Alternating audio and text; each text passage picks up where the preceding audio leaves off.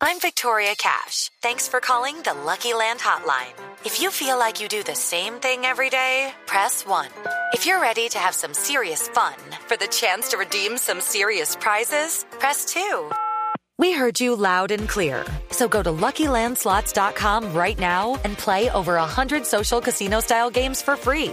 Get lucky today at LuckyLandSlots.com. Available to players in the U.S., excluding Washington and Michigan. No purchase necessary. VGW Group. Void prohibited by law. 18 plus. Terms and conditions apply.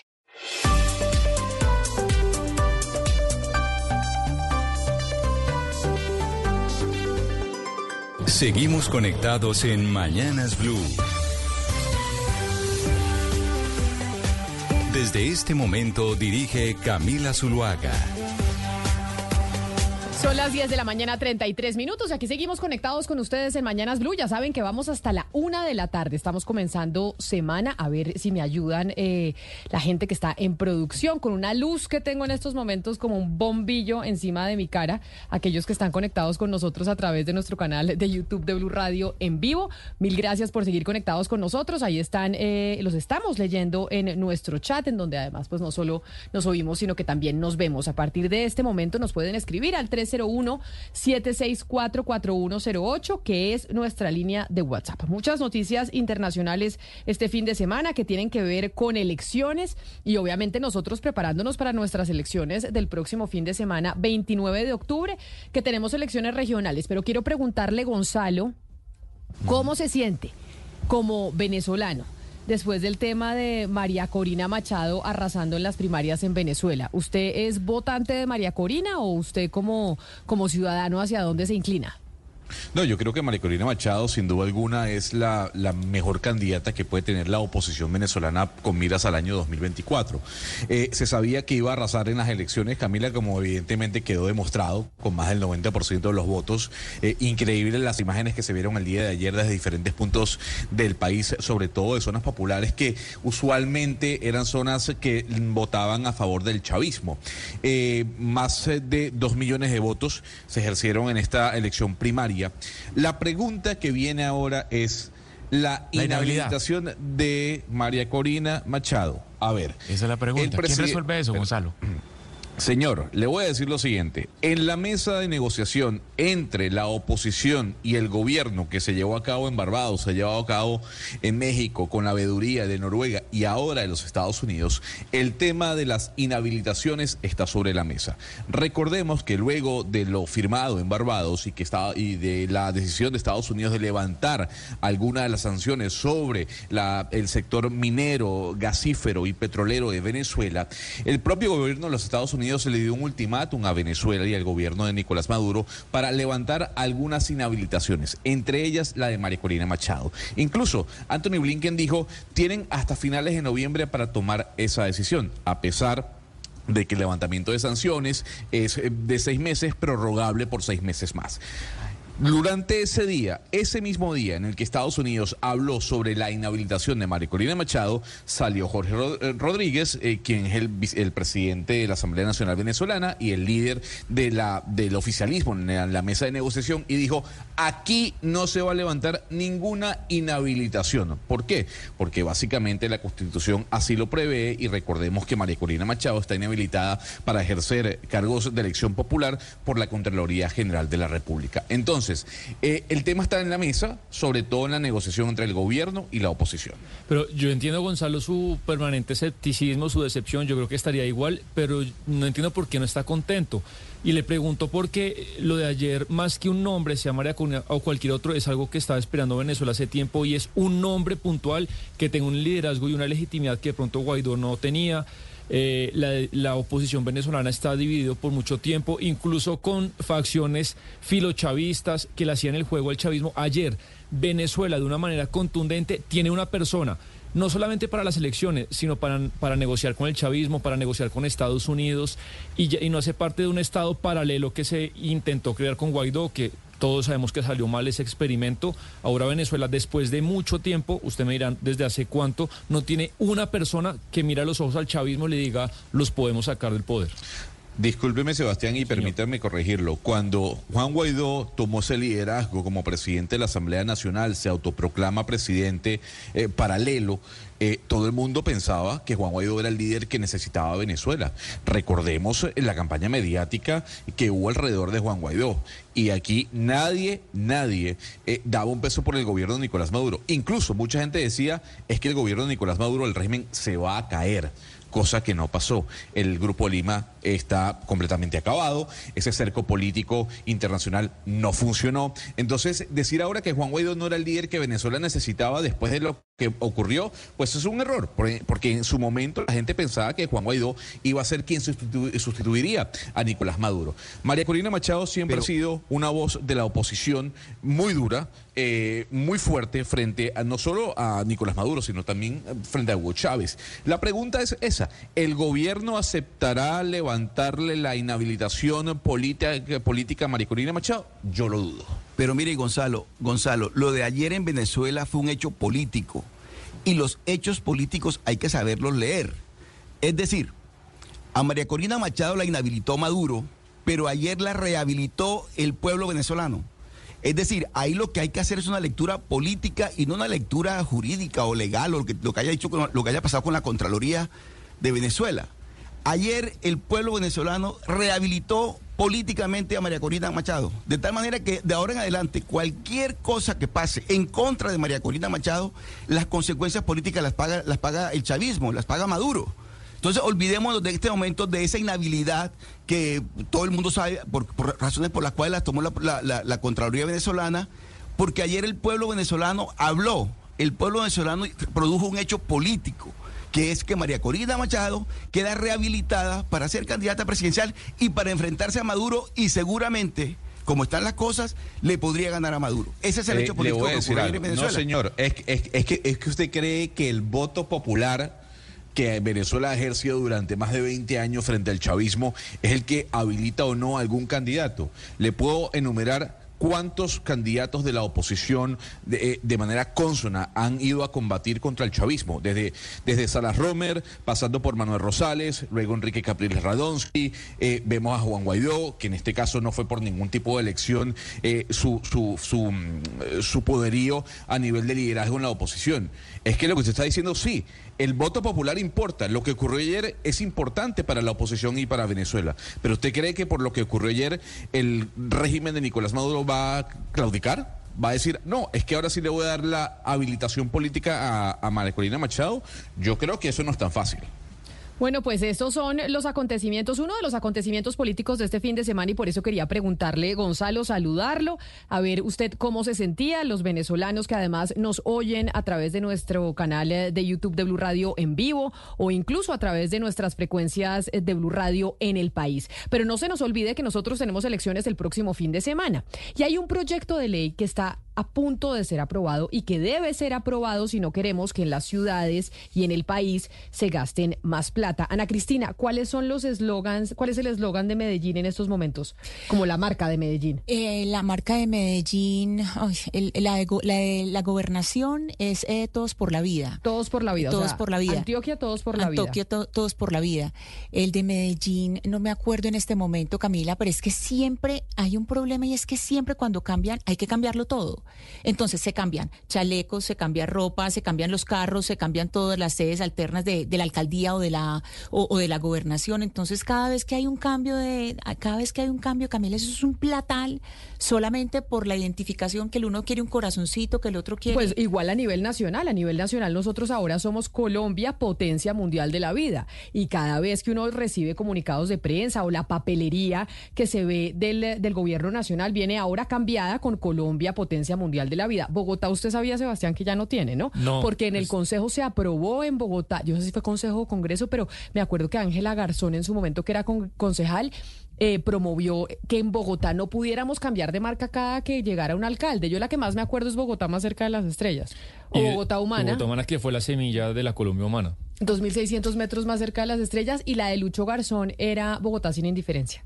Ah, sí. Que esa, esa fue la- esas son las tres que yo me acuerdo. Bogotá sin indiferencia, Bogotá 2.600 más- metros más cerca de las estrellas y la Bogotá humana que era la de Petro. Hay una cosa, por ejemplo, con, con Aníbal Gaviria, tanto como gobernador como alcalde, siempre la palabra vida, siempre la palabra vida está en cualquiera de sus eslogan o siempre está ahí en la mitad. Con Medellín es un poquito difícil porque ha ido cambiando según la coyuntura. Entonces, por ejemplo, ahora como también hay campaña política, entonces en este momento es Medellín es el corazón y, y va cambiando, digamos, según la coyuntura, no ha sido como, como, una, como una sola, la frase va cambiando, pero si uno se da cuenta hay ciertos, eh, ciertos candidatos que tienen como, como, Como- ciertos políticos que tienen como una identidad. La identidad de Aníbal Gaviria es vida, sea gobernación o sea alcaldía. Acá nosotros tuvimos con Samuel Moreno Bogotá positiva, con Peñalosa era Bogotá para todos. Hugo Mario, ¿ustedes en Cali también tienen, eh, le ponen cada candidato, le pone su marca a su mandato?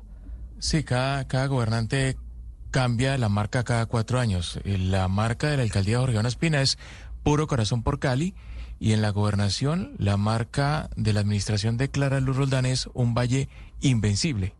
un valle invencible. Y en Barranquilla, ¿ustedes han cambiado de marca o como llevan los Char gobernando tantos años, eh, Oscar, han dejado lo mismo? Camila, no, se ha cambiado, se ha ido cambiando la marca ciudad, la marca departamento, pero yo en este momento, Camila, si usted me pregunta, en la marca de Barranquilla no, no la tengo presente. O- no, o la por verdad. ejemplo- pero se cambia con cada administración. O por ejemplo pa- pasa Camila lo que está pasando en Magdalena y es que todas las marcas de todos los eh, las instituciones eh, de los Son secretarios naranja. son naranja que son del, col- del color del poder que gobierna. Entonces, eh, Fuerza Ciudadana es naranja y todos los contratistas y todo lo de la alcaldía y la gobernación es naranja. Entonces ahí como que la división entre el partido y el Estado pues no existe. Es que es una cantidad de plata que se gasta el, el país, las ciudades, las gobernaciones cada cuatro años, porque pues llega el candidato con eh, su marca, entonces es papelería, chalecos, pendones, no dicho, es una cantidad de cosas que se tienen que cambiar por cuenta de las marcas. Y por eso este proyecto de ley del que vamos a hablar, que se tiene que aprobar antes de que cambiemos de alcaldes y gobernadores, porque recordemos que votamos el otro fin de semana, pero tenemos nuevos alcaldes y gobernadores en el país, así como concejales y diputados, a partir del primero de enero, ¿no? Digamos como que el otro año ya tenemos eh, nuevas personas en el poder. Y si no se aprueba este proyecto que se llama Chao Marcas, que es el del que les voy a hablar, pues volvemos a perder cuatro años en donde seguramente llegarán los que ganen con su marca para que pues los recordemos como recordamos a nuestros alcaldes por lo menos en Bogotá que tuvieron su marca pero que ya no la tienen más. Por eso Angélica Lozano, que es senadora del Partido Verde, está promoviendo este proyecto de ley que además en redes sociales lo ha promovido como Chao Marcas de Gobierno. Y por eso senadora eh, Lozano, bienvenida, mil gracias por estar con nosotros. ¿Qué le falta a este proyecto para hacer una realidad y que el primero de enero no lleguen gobernadores y alcaldes con marcas nuevas para gastarse un montón de plata? Mil gracias, Camila, por hacerle seguimiento a este proyecto de ley. Está a un debate. Una ley necesita cuatro debates. Estamos listos para el cuarto y último en la plenaria del Senado. Quiero contarle que este proyecto ha sido aprobado por unanimidad en los tres debates anteriores unanimidad por encima de todos los partidos, todo el mundo tiene ejemplos, todo el mundo cuenta y muestra en su pueblo que en campaña el eslogan y el logo del candidato X es este y apenas gana el plata al público de la ciudad o del municipio a vestir todo el pueblo, a pintar las canchas y a gastar plata en letreros, material, papelería, chaquetas, lo que ustedes han dicho. Entonces, en la próxima plenaria del Senado, encabeza el orden del día. Le cuento un chiste. Le dije al senador Nami, que es el presidente del Senado, le dije, bueno, usted me ganó la presidencia, dame el premio seco de agendarme mi proyecto de ley. ¿Y se lo agendó o pronto". no se lo agendó? Es decir, ¿cuándo se va a discutir para saber si en enero los que llegan van a tener eh, la posibilidad de hacer marcas o definitivamente van a decir, no, no se pueden hacer marcas? Lo agendó para la sesión pasada. Era el primer punto Chao Márquez y el segundo el presupuesto general del 24. Obviamente el gobierno y muchos colegas dijeron, no, venga, primero el orden, cambiemos el orden del día, primero el presupuesto, pero con certeza, Camila, en la próxima plenaria será ley. Recibirá el cuarto debate y luego pasará a la sanción presidencial. Entonces tengo confianza en que este año lo terminamos con una ley que quiero contarle un poco la historia y a todo señor o señora, todo honor. Una virtud y algo que necesitamos lograr en Colombia es trabajar en equipo.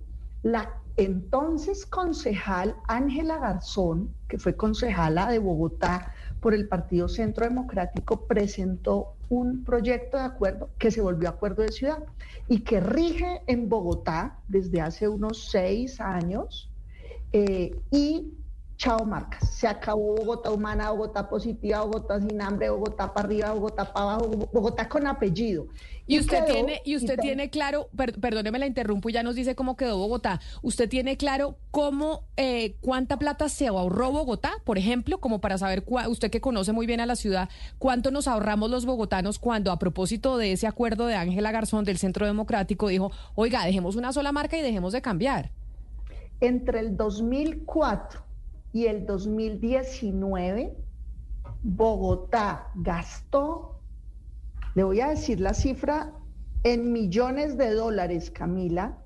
Eh, se me acaba de cerrar los apuntes, ley de Murphy, y es que es una cifra tan grande que, que no quiero equivocarme y decir una cifra. Mm, Pero me parece importante porque Bogotá es el ejemplo, que es el ejemplo para este proyecto de ley que lo que se busca es que sea nacional. A ver si ahora nos ayudan nuestros. Póngale cuidado. Dígame. Costos de branding.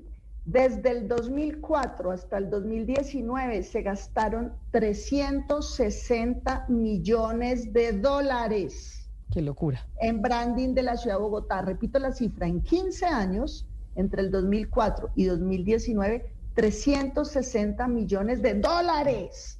Entonces, ese acuerdo de ciudad hizo que en el periodo pasado, de hecho el último que usó marca propia, que era todo azulito de un solo color y era Bogotá para todos, creo que era la de Peñalosa, él, él no la utilizó, pero fue en el periodo pasado donde mandaron a hacer esta y recobra esa campaña histórica que además supe la semana pasada que la hizo Becasino de Bogotá con las estrellitas. Este es el logo entonces mira que la A no tiene la rayita aquí, el palito. Y ahí es donde nos acordamos de Bogotá más cerca de las estrellas, porque por, eh, por la altura y demás. Ahí sí me ayudan eh, la gente en producción a través de nuestro canal de YouTube, eh, don Lucas San Pedro sí me ayuda. Estamos viendo todas las marcas de gobierno que hay por ahí, de Cali, de Bogotá, de Barranquilla. Todas esas son marcas distintas que llegan, Sebastián, pues los candidatos que llegan a gobernar, los que ganan y pues se gastan un montón de plata. El ejemplo de Bogotá, 300 millones de dólares nos gastamos desde el 2004. En, en, 15 años. 19, hasta el 19.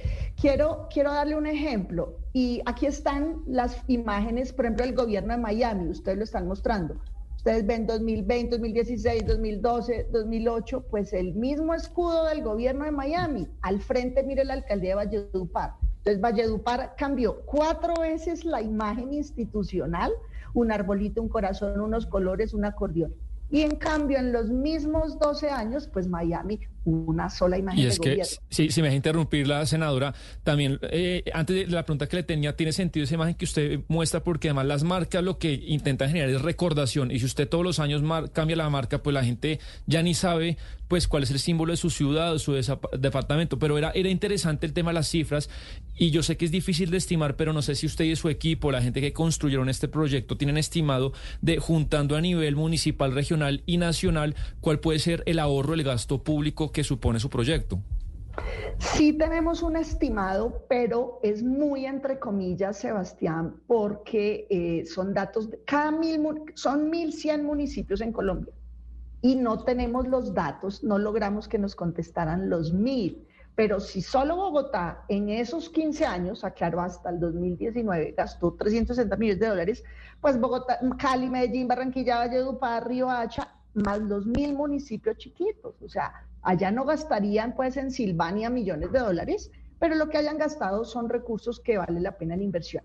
Pero quiero decirle una cosa, esto aplica para las alcaldías municipales y distritales, pero aplica para los departamentos gobernaciones, pero aplica para la nación, todos los ministerios, Colombia potencia mundial de la vida, Colombia prosperidad para todos, Colombia para vivir del mismo lado, Colombia para la gente, todos los eslóganes de los candidatos presidenciales que luego al ser presidente se volvieron eslóganes institucionales, ¿eso qué quiere decir? Membrete, cartilla, libro, afiche, fachada, letrero, pues es un platal esto aplica entonces para absolutamente todo el sector público. Y es que son recursos públicos, son servicios del Estado, servicios estatales, lo que usted dijo ahorita, que ahora todo es anaranjado por allá en un lugar y casualmente también anaranjado es el color del partido y el color del candidato y el color del afiche. Entonces, la idea es que quede claro en Colombia entera que los recursos públicos son sagrados, que los recursos, eh, los municipios, las ciudades, el departamento, la nación no hace favores políticos, sino cumple su deber. Si hay un subsidio de una vivienda, de una beca, de un mejoramiento, eso no es un regalo del político de turno. Esos son servicios estatales de inversión estatal con los impuestos que pagan absolutamente todos los colombianos. El que tiene poquito paga poquito, el que tiene mucho pues paga mucho. Entonces, esto tiene una, una trascendencia y eh, quiero destacar también los autores. Los autores son mis compañeros del Verde, colegas primíparos nuevos, la representante de la Cámara de Risaralda, Carolina Giraldo. Quiero contarle, el buen ejemplo de Bogotá del acuerdo de marca de ciudad lo, logró en, en Pereira, en el Consejo Esteban Gañán. Él es actual concejal del Verde, candidato también, buenísimo. Mm. Y él ya logró contra viento y marea, porque allá también, en cada municipio, esto es una, mal, una, una mala práctica de toda la vida, de toda la vida. Sí, claro. ha habido una ola, entonces fueron Carolina, termino con esto, Cristian, eh, Cristian, representante de la Cámara por Santander del Verde, y también el ingeniero Rodolfo Hernández, fíjese, en su breve paso por el Senado, fue coautor de este proyecto de ley. ¿Qué, ¿Qué, va a pasar, senadora, con esos casos en donde el mandatario amarra su eslogan de gobierno a una obra pública? Por ejemplo, el caso de Cali, aquí su compartidario Jorge Espina. Ay, no, qué compartidario, no me haga pasar. el Partido Verde, ¿no? Como usted. Sí, verdad, Osito, no hay un... Oiga, él tiene un eslogan que es eh, Puro Corazón por Cali y hay una obra, por ejemplo, que va a inaugurar o, o que en la que se está trabajando, que es el, un parque en Pance. Entonces le pone el, corazón de Pance. ¿Qué pasa en esos casos? Ya termina su periodo ya termina y, por eso la preocupación de Diana, la periodista, decía, pero ¿cuándo va a ser esto ley? No sea que los nuevos alcaldes lleguen a repetir, eh, volver la marca propia de gobierno. Eh, ya se acaba. De hecho, la ley misma da como una transición y hay que agotar las existencias, por ejemplo, de papelería. Si ya la ciudad gastó hace un año imprimiendo con papeles con membrete, pues hay que agotarlos hasta acabar existencias. Eh, y empieza la, transición. Esto aplica para todo, repito, las entidades nacionales descentralizadas, los institutos, los ministerios, eh, incluso para la RAPE, las áreas metropolitanas, las superintendencias, para todas las, las entidades. Hay una excepción, digamos, para las empresas comerciales del Estado. No sé, el acueducto es una empresa pública, pero digamos, o si por marca comercial, porque el acueducto no, el acueducto tiene todos los clientes por monopolio, pero una empresa de teléfonos, por ejemplo, ¿sí? Ecopetrol también es un monopolio, pero digamos, tienen una composición y una naturaleza industrial, pues ellos tienen, digamos, también una, una Senadora porque son marca industrial y comercial. Senadora Lozano, si uno ve, por ejemplo, el día de hoy, si uno coge un, eh, eh, digamos, un eh, comunicado de la gobernación de Antioquia, entonces uno ve en un ladito está el escudo de Antioquia, y, en el otro lado está Unidos, que Unidos con un corazoncito verde, verde y blanco, que esa es como la, la marca de la gobernación de Antioquia. ¿Ustedes qué tienen estipulado para que sea eh, a futuro? Es decir, esa, esa única imagen sería como, como el escudo de la ciudad o ustedes eso no, no, no lo tienen estipulado o eso quién lo va a decidir? Porque de todos modos si se decide, pues va a haber un alcalde ahí y va a haber un gobernador ahí. O sea, de ahí para adelante, ¿cuál sería esa imagen fija? O sea, ¿cómo se hizo en Bogotá para, para escoger esa imagen que usted nos mostró, que ya es la imagen de Bogotá y así se esa imagen fija, llegue el que llegue? ¿quién, quién, ¿Quién la decide? Porque finalmente, pues el que va a decidir es el alcalde de turno y el gobernador de turno. Hay unos lineamientos y tiene que recoger, por ejemplo, solamente los colores de la bandera. La bandera de Bogotá roja y amarilla, la bandera de Antioquia, de Medellín, de Bolívar. Entonces, colores no son los del partido de gobierno de turno del que le tocó hacer, sino los colores de la bandera. Escudos, le doy un ejemplo virtuoso que vi, pero es que en Bogotá, Bogotá es muy madura desde mucho antes de este acuerdo.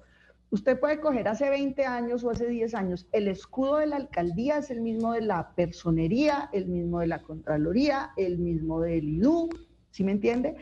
Entonces, escudos y banderas son los lineamientos, nada eslóganes. Perdona que hago un poquito como el comentario político desde donde yo estoy para mucha gente dice, pero es que Claudia, Claudia, ¿qué es? ¿Qué sello tiene? No, Claudia cumple la ley y la alcaldía es Bogotá todas las obras, los escudos, cualquier colegio nuevo. Bogotá, punto final. ¿Cómo se hizo en Bogotá? Si la memoria no me falla, Camila, esto se hizo por consultoría de comunicaciones y como por concurso con la Cámara de Comercio de Bogotá y por supuesto el distrito pasado. Claudia llegó y estaba todo el manual de imagen sin usar sin aplicarse. Y entonces tuvo la feliz ocasión y oportunidad de estrenarla, pero es de ciudad y dice Bogotá, a secas.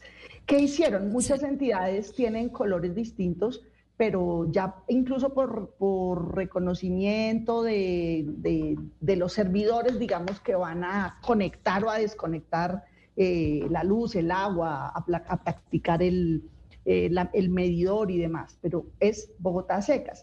Eh, además de Pereira, Pereira también lo logró, lo han intentado en Bucaramanga. El actual concejal Carlos Parra, candidato a la alcaldía eh, por el Verde, él como, como concejal logró, eh, perdóneme, lo presentó, no estoy tan segura si lo aprobaron. De hecho, creo que no, y por eso Rodolfo como senador también quiso ser autor de este proyecto para evitar el despilfarro.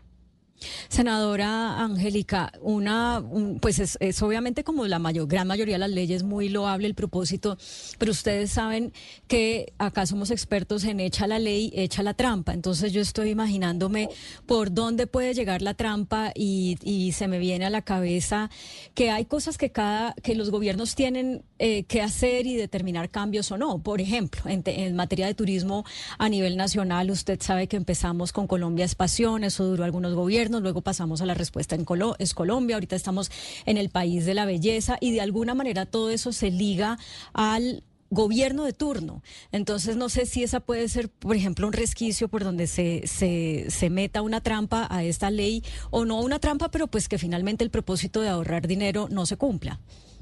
Pues eh, estamos en transición, digamos, esa marca recién lanzada de marca país, que tiene unas connotaciones de Procolombia, de turismo nacional, pero también es desde el Ministerio de Comercio.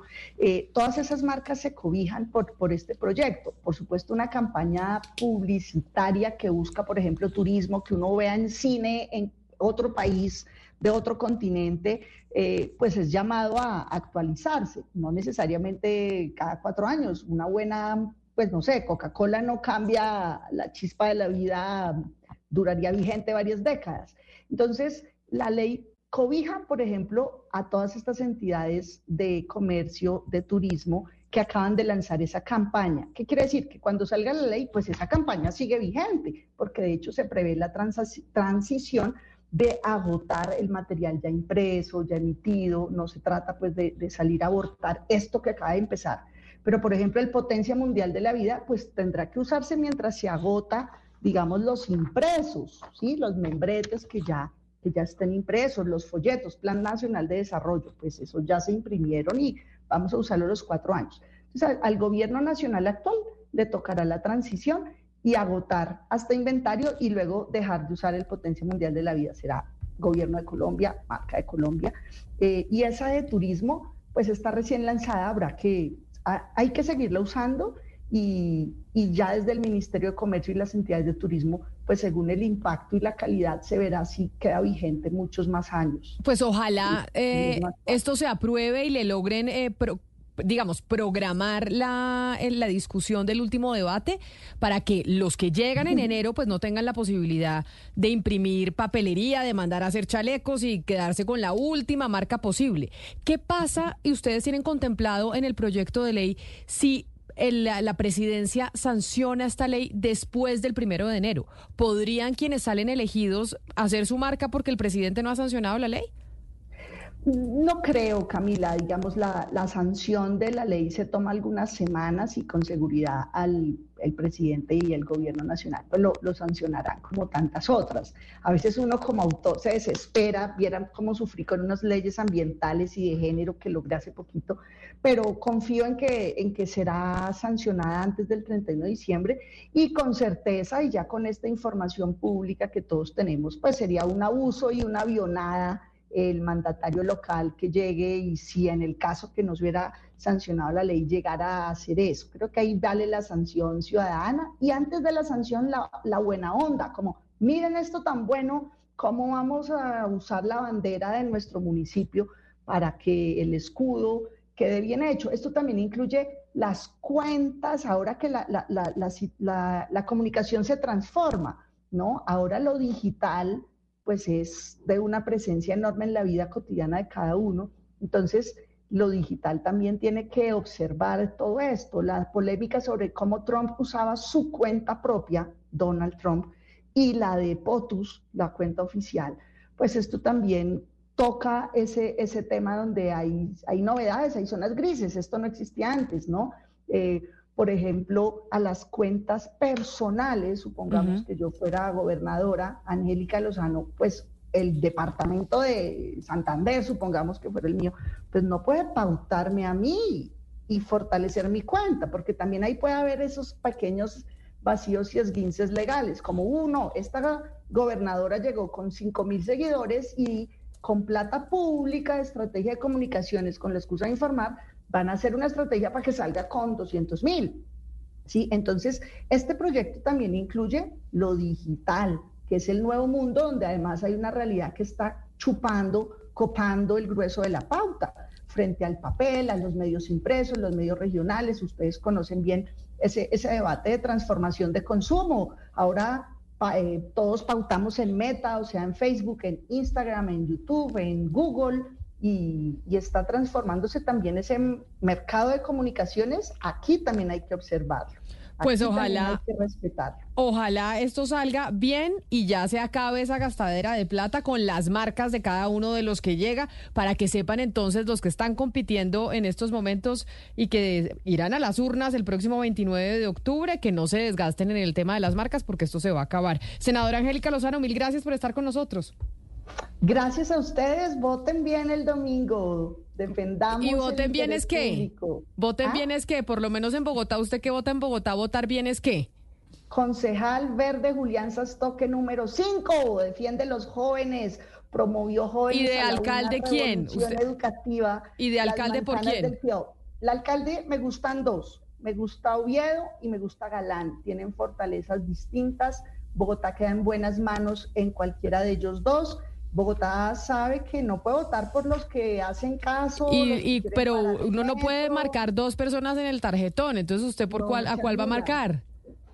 Tengo el corazón así, me encanta Oviedo, me parece un tipo auténtico, eh, me parece Mocus, ¿sabe? Oviedo para mí tiene muchos de los atributos de, que han hecho único al profe Mocus en la alcaldía y, y no lo logramos de presidente. Me parece un tipo formado, técnico, solvente, creativo. O sea, ¿usted va a votar por Oviedo? Me gusta Oviedo. Ahora le cuenta lo que le me gusta de Galán. Lleva tres campañas, luego ha madurado, conoce, ha estudiado y ha madurado propuestas y programas claros. Entonces, él con seguridad ha observado los errores de todos los alcaldes anteriores y los éxitos, los logros, los aciertos. Entonces creo que Bogotá está en una oportunidad feliz, Camila, que no tienen otras ciudades y municipios, y es que tiene para escoger dos hombres buenísimos. Lástima que los dos sean hombres, que no haya una mujer, pero bueno. Eh, entonces, Oviedo, excelente, Galán, excelente, y tengo hasta el domingo para que mi corazón partido se clarifique, pero Bogotá vote bien, Julián toque el Consejo Verde. Angélica Lozano va a votar en primera por Oviedo, en segunda por Galán. Es como que ese parece el, el resumen de esta, de esta respuesta. Senadora, mil gracias por estar con nosotros. Julián Sastoque Verde 5. Un saludo especial, 11 de la mañana, 6 minutos. Como estamos en época electoral, les hemos venido contando durante todo este 2023 que en América Latina pues se llevan a cabo elecciones importantes este año. Nosotros tenemos las regionales y este fin de semana se llevó a cabo, como ustedes pudieron ver, a través de redes sociales, de canales de televisión, las elecciones en Argentina, la primera vuelta. Y pues las cosas no salieron como se habían predecido por parte del... Predi, ¿Se dice predecido o predicho, Ana Cristina? Predicho. Predicho. Predicho, claro, yo es que dije predecido. Predicho por parte de las encuestas. Sí. Predicho por parte, como se habían predicho, por, porque no falta después el corte del YouTube que sale uno a decir, Camila, aprenda a hablar, usted como está en radio no tiene ni idea de hablar, que se habían predicho por parte de las encuestas, así que hacemos una pausa y nos vamos eh, para Argentina, precisamente.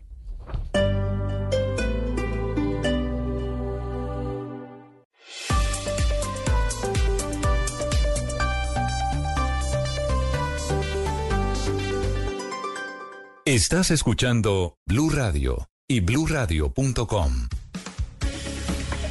11 de la mañana, 9 minutos. Como lo decíamos antes de la pausa, este fin de semana Argentina tuvo elecciones presidenciales en primera vuelta. Se hablaba mucho de que el señor Javier Milei podía llegar a incluso ganar en esta primera vuelta o por lo menos sacar la mayor votación. Eso no sucedió. La sorpresa fue el de Javier, de Sergio Massa, que es el eh, candidato del oficialismo, de quien está gobernando en estos momentos, y pues quienes eh, salieron verdaderamente perdedores fueron los de Juntos por el Cambio, que era la candidata Patricia Bullrich. Y precisamente ella esa candidatura, Patricia Bullrich, la que quedó de tercera, es la que definirá, piensan muchos, quién gana las elecciones totalmente en el balotaje, como llaman los argentinos, a la segunda vuelta. Esa candidata, Patricia Bullrich, de Juntos por el Cambio, ayer daba su discurso de derrota y decía lo siguiente, que dejaba un poco entrever, no lo sé, por quién se irá y a quiénes apoya, a quién apoyará en el balotaje, es decir, en la segunda vuelta para definir quién será el próximo presidente de Argentina. El populismo ha empobrecido al país y no soy yo quien va a venir a felicitar a que vuelva al poder quien ha sido parte del peor gobierno de la historia argentina.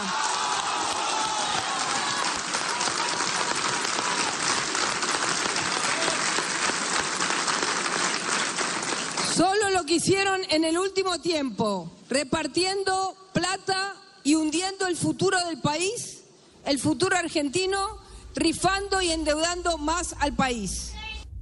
Y por esa razón estamos en comunicación con Dayana Molero. ¿Quién es Dayana Molero? Es una joven economista del equipo de Patricia Bullrich, a quien ustedes acaban de escuchar, de Patricia, del equipo económico de Patricia Bullrich y es candidata a diputada de Juntos por el Cambio. Candidata eh, Dayana Molero, bienvenida a Mañanas Blue. Mil gracias por estar con nosotros aquí en los micrófonos de Blue Radio.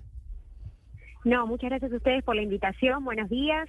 Y eh, actualmente, bueno, ya soy, eh, ya fui elegida diputada. Ah, no, entonces diputada, felicitaciones. O sea, más importante aún. Y por eso entonces le pregunto, le pregunto, diputada Molero, y es este discurso que acabamos de oír, este fragmento pequeñitito de, de, Patricia Bullrich diciendo que no van a apoyar nunca en Juntos por el Cambio eh, a los populismos, significa que a quién van a apoyar. Es decir, ya sabemos que obviamente a Sergio Massa no, pero ¿se irán por el voto en blanco o tratarán de hacer un acuerdo con el señor Javier Milei?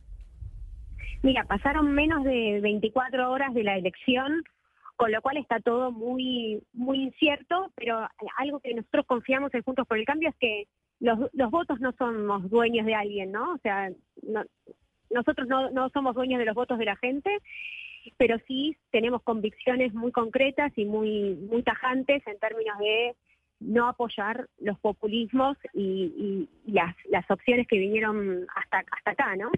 No sé si se escucha bien, porque yo me escucho el retorno. ¿Vos me escuchas bien? Yo la escucho perfecto, pero si usted dice, y es cierto, han pasado tan solo 24 horas, es muy temprano para decir si eh, pues los votantes de Patricia Bullrich y todo su equipo, del que usted hace parte, incluso usted es diputada por Juntos por el Cambio, van a ir a apoyar o no a Javier Milei. Si no apoyan a Milei, entonces, ¿cuál sería la opción? ¿Votar en blanco? Mira, eh, haber que ver cuáles son las propuestas que tienen los candidatos. O sea, nosotros vemos que el candidato, que es el actual ministro de Economía de la Argentina, que llevó a la Argentina a, un principio de hiperinflación, no es un candidato que sea serio, pero no solamente por lo, que está haciendo en, términos económicos, lo que está haciendo en términos de corrupción, lo que está haciendo en términos de eh, lo que se ve en los últimos tiempos, ¿no? Entonces, esos no son los valores que representan Juntos por el Cambio. Y hasta ahora, del otro lado, también se ha manifestado otra irresponsabilidad, que venía por la responsabilidad verbal de no tener que gobernar un país y poder proponer cualquier otra cosa. Entonces, del otro lado teníamos una irresponsabilidad económica y de corrupción, y del otro una irresponsabilidad absoluta de alguien que era un candidato que no era que, que, que podía que no tenía responsabilidad no de gobernar. Entonces hay que ver cuáles son los discursos de acá al momento de las elecciones. Y nosotros vamos a estar siempre del lado de la responsabilidad y de la sensatez y de todos los que sean medidas que puedan llevar a Argentina a salir de este desastre que tiene económico y social. Claro, diputada, pero lo que uno no entiende es por qué o cómo en tan poco tiempo, desde las pasos, hace cuestión de dos meses y medio, ahora hubo un incremento casi del 10% en la intención de voto o en la votación, para ser mucho más eh, específico, del candidato Sergio Massa. Eh, la pregunta es, ¿hubo mm, una, un voto vergonzante en las encuestas o qué cambió en dos meses y medio? Bueno, eh, lo que pasó en parte de estos, en este mes y medio es lo que se conoce en Argentina como plan, plan platita, porque estamos teniendo, como te decía, un candidato a presidente que es ministro de Economía y puso a disposición toda la emisión monetaria para financiar su campaña electoral. Ha hecho medidas populistas que le costaron a la Argentina un punto y medio del PBI. Entonces, ese plan platita que se reflejó en eh, plata para eh, subsidios, eh, eliminación de impuestos, por ejemplo, de ganancias. Eso significaba que, bueno, en el corto plazo la gente veía plata en el bolsillo y aparentemente funcionó. Entonces, este, después contrataciones de empleo público a niveles que nunca se han visto, contrataciones en planta permanente. Entonces, bueno, todo eso que es un cúmulo de irresponsabilidad que compromete además el futuro de los argentinos, ha tenido algún efecto, evidentemente. Diputada, eh, la relación de Patricia Bullrich, de su candidata y de Milei era muy buena. Era muy buena hasta, hasta los últimos 20 días, que uno entiende que en una contienda tan importante pues hay agravios y todo lo que pasó. Pero ¿usted cree que esa relación se puede recomponer? Es decir, ayer Milei sí les hizo una invitación directa a ustedes de trabajar juntos, por sacar el kirchnerismo eh, para siempre. Lo dice él. ¿Usted cree que se puede recomponer la confianza por más de que sí haya habido cosas muy graves que se dijeron en estas semanas? Mira, de nuevo, nosotros queremos ser una oposición responsable.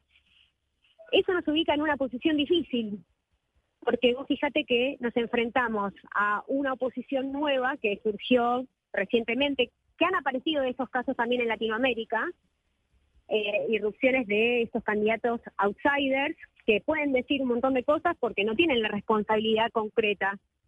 Nosotros teníamos gobernaciones, tenemos eh, muchos diputados, senadores, o sea, nosotros no podíamos decir cualquier cosa para ganar una elección.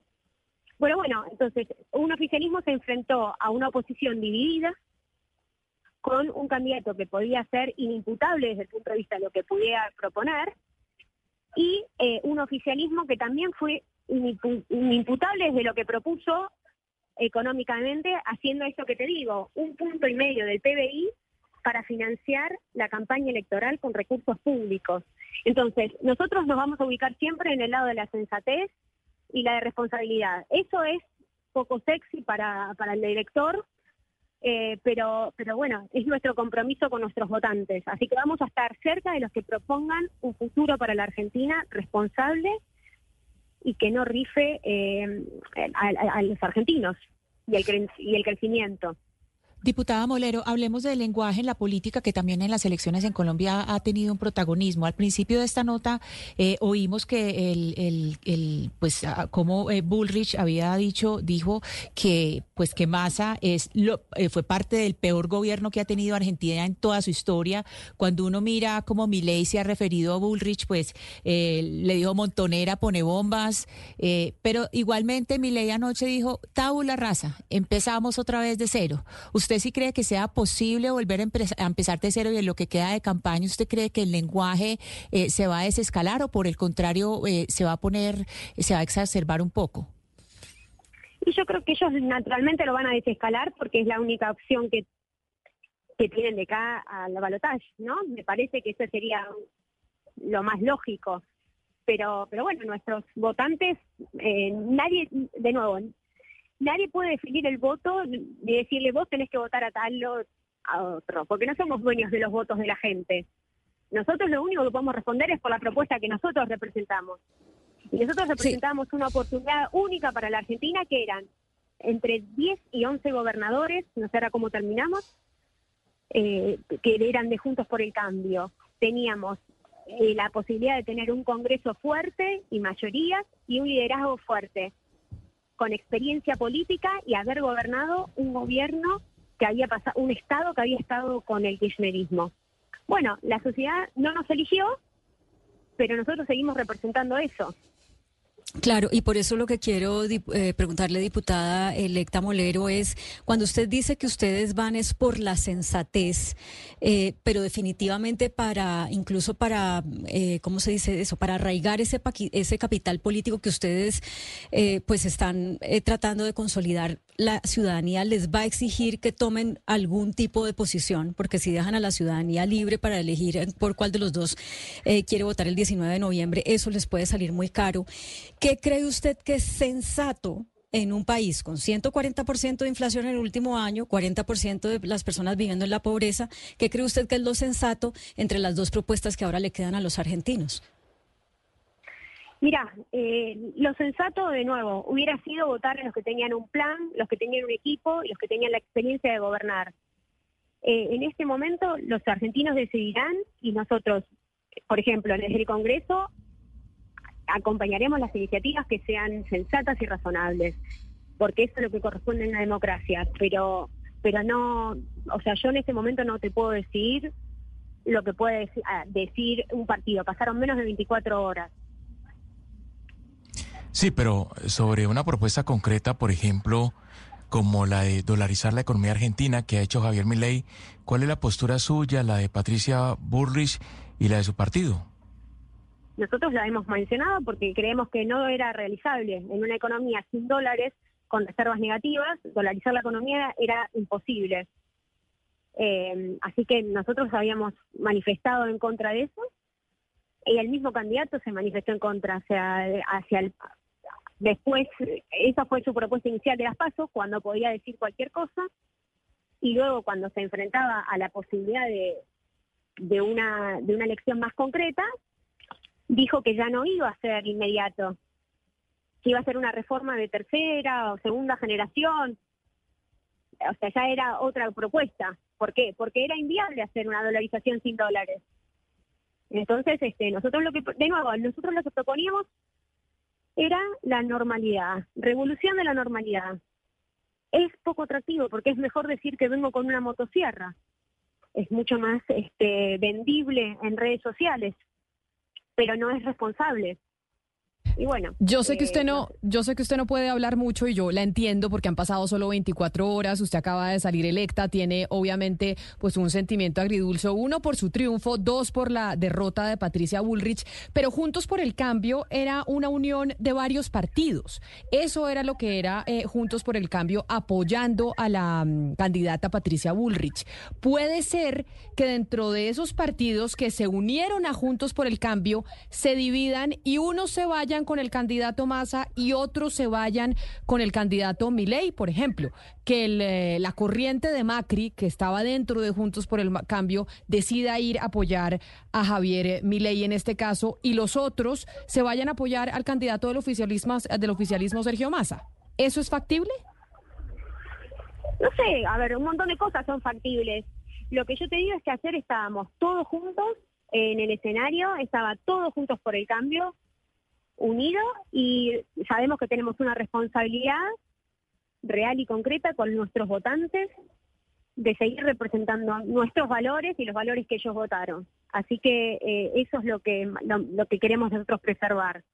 Después sí, obviamente las coaliciones son complejas y eso tiene que ver con lo que te decía, ¿no? Que nosotros éramos una opción de, de sensatez y que además tenía la complejidad de una coalición. Entonces, eh, eso nos ponía enfrente a una persona que era una sola persona, porque ley era una sola persona, no tenía que negociar con nadie, era un candidato único, sin equipos, sin gobernadores, sin fuerzas políticas, eh, y que podía decir cualquier cosa.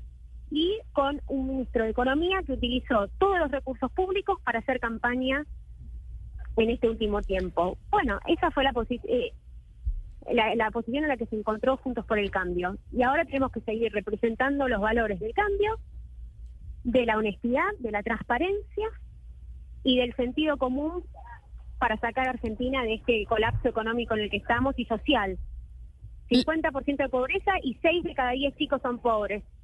Sí, qué horror. Le tengo una última pregunta, pero además es diputada electa. Eh, agradeciéndole su tiempo y haber aceptado esta entrevista con nosotros aquí en Mañanas Blue. Usted empezó diciéndonos la razón por la cual hubo este cambio a favor del eh, señor Sergio Massa, candidato del oficialismo, es lo que en Argentina se conoce como la Operación Platita. Es decir, que se repartió plata. En América Latina en las elecciones se reparte plata, se compran votos, etcétera, etcétera.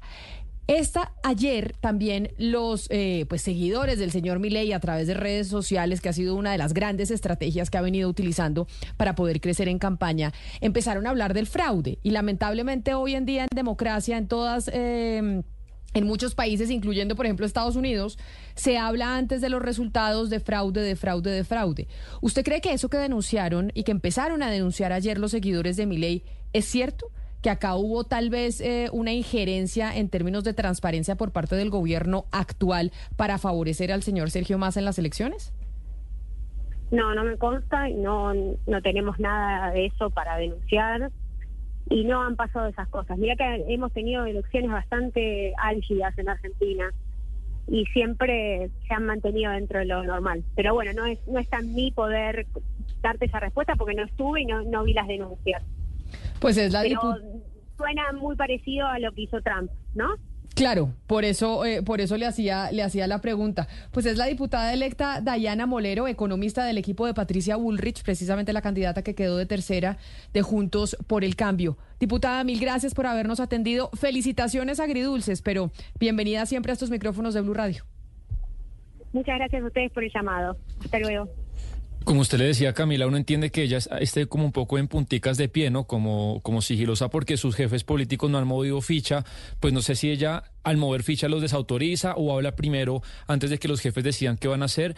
Pero recordemos que Patricia Bullrich le ganó a Horacio Rodríguez Larreta en las primarias y el voto de Patricia Bullrich es más de derecha, es más duro y tiene mayor sintonía con Milei, porque así no parezca, así Milei le haya dicho montonera, asesinito, eh, eh, Patricia Bullrich era, muy amiga de, de, Javier Milei, se decían que se admiraban, le decía que Patricia Bullrich era lo único sensato de Juntos por el Cambio, y ella dice que no, pero la mayoría de los votantes de Juntos por el, Cambio es un movimiento que nació para sacar el kirchnerismo. Ese fue el propósito de la unión de cuatro o cinco partidos. Pero, pero, lo que está pasando con el señor Javier Milei es que muchos en Argentina, así como en el mundo, consideran que es un loco. Entonces, frente a un o sea, frente a una situación de estas, incluso dentro de los propios partidos del Juntos por el Cambio, que son una, una sumatoria de partidos, hay unos, seguramente los de Macri, se van a ir con Milei, pero puede que otros decidan irse con Massa y decir, es mejor esto malo conocido Qué bueno por conocer porque no sabemos a lo que nos vamos a enfrentar. Es, en caso de, es muy probable que se rompan. Usted tiene razón, es muy probable que se rompan. Pero lo que le quería decir era que ese votante Bullrich es más duro,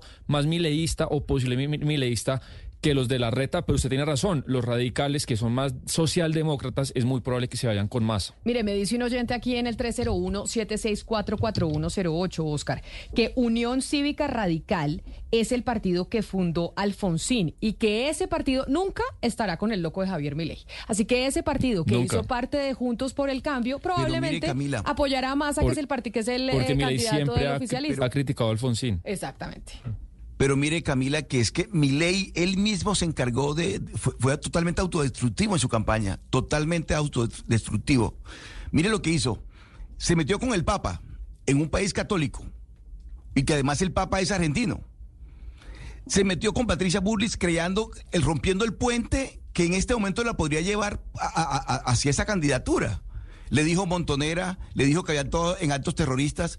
Es decir, se confía, estaba tan confiado Milei en el triunfo que se encargó de destruir lo que estaba, lo que en un momento le podía servir en este escenario de segunda vuelta. Mire, dijo Yo algo tan sinceramente veo muy espantoso difícil. frente a las, perdóneme que lo interrumpa, Oscar, dijo algo tan espantoso frente a los votantes de la tercera edad, los pensionados, porque recordemos que Milei pues es uno de los grandes críticos de esos enormes gastos que hace el eh, Estado argentino a los pensionados, que les dijo viejitos meados a los votantes de Patricia Bullrich. Y eso obviamente, esa frase de decirle viejos meados, así fue como se refirió a los votantes de la tercera edad, que es que no se lo perdonan que es que ayer en la televisión argentina decían, esta gente de, eh, ¿cómo se llama el movimiento de Milei? La libertad avanza, ¿no? De la libertad avanza, ¿cómo van a hacer para conciliar semejante ofensa con una votación de la tercera edad que le está diciendo más o menos usted ya no sirve para nada porque usted es un viejo meado?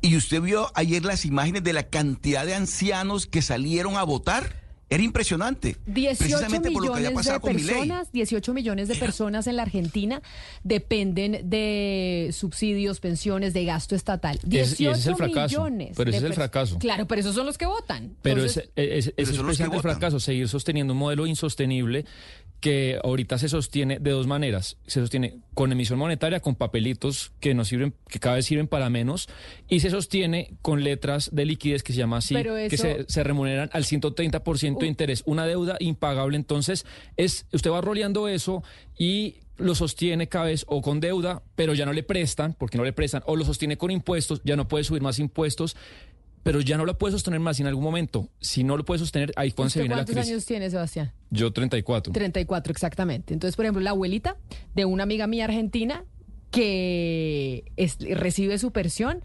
obviamente votó por el señor Sergio Massa, porque dice, el peronismo es el único que me va a respetar la pensión. El señor Milei va a salir Pero a no decir se, la, que no. no se la respeta Los si cada vez las pensiones son más bajitas. Claro, pero usted vaya y dígale a esos que mi ley dice que son unos viejos meados, que es Pues, que vote por otros porque, ¿cómo le va a pedir porque, ahora que voten por porque él? hay que cortarles la pensión. Es que él no dice que hay que cortar la pensión. Él dijo que lo que lo que dice es que cambiar el modelo pensional.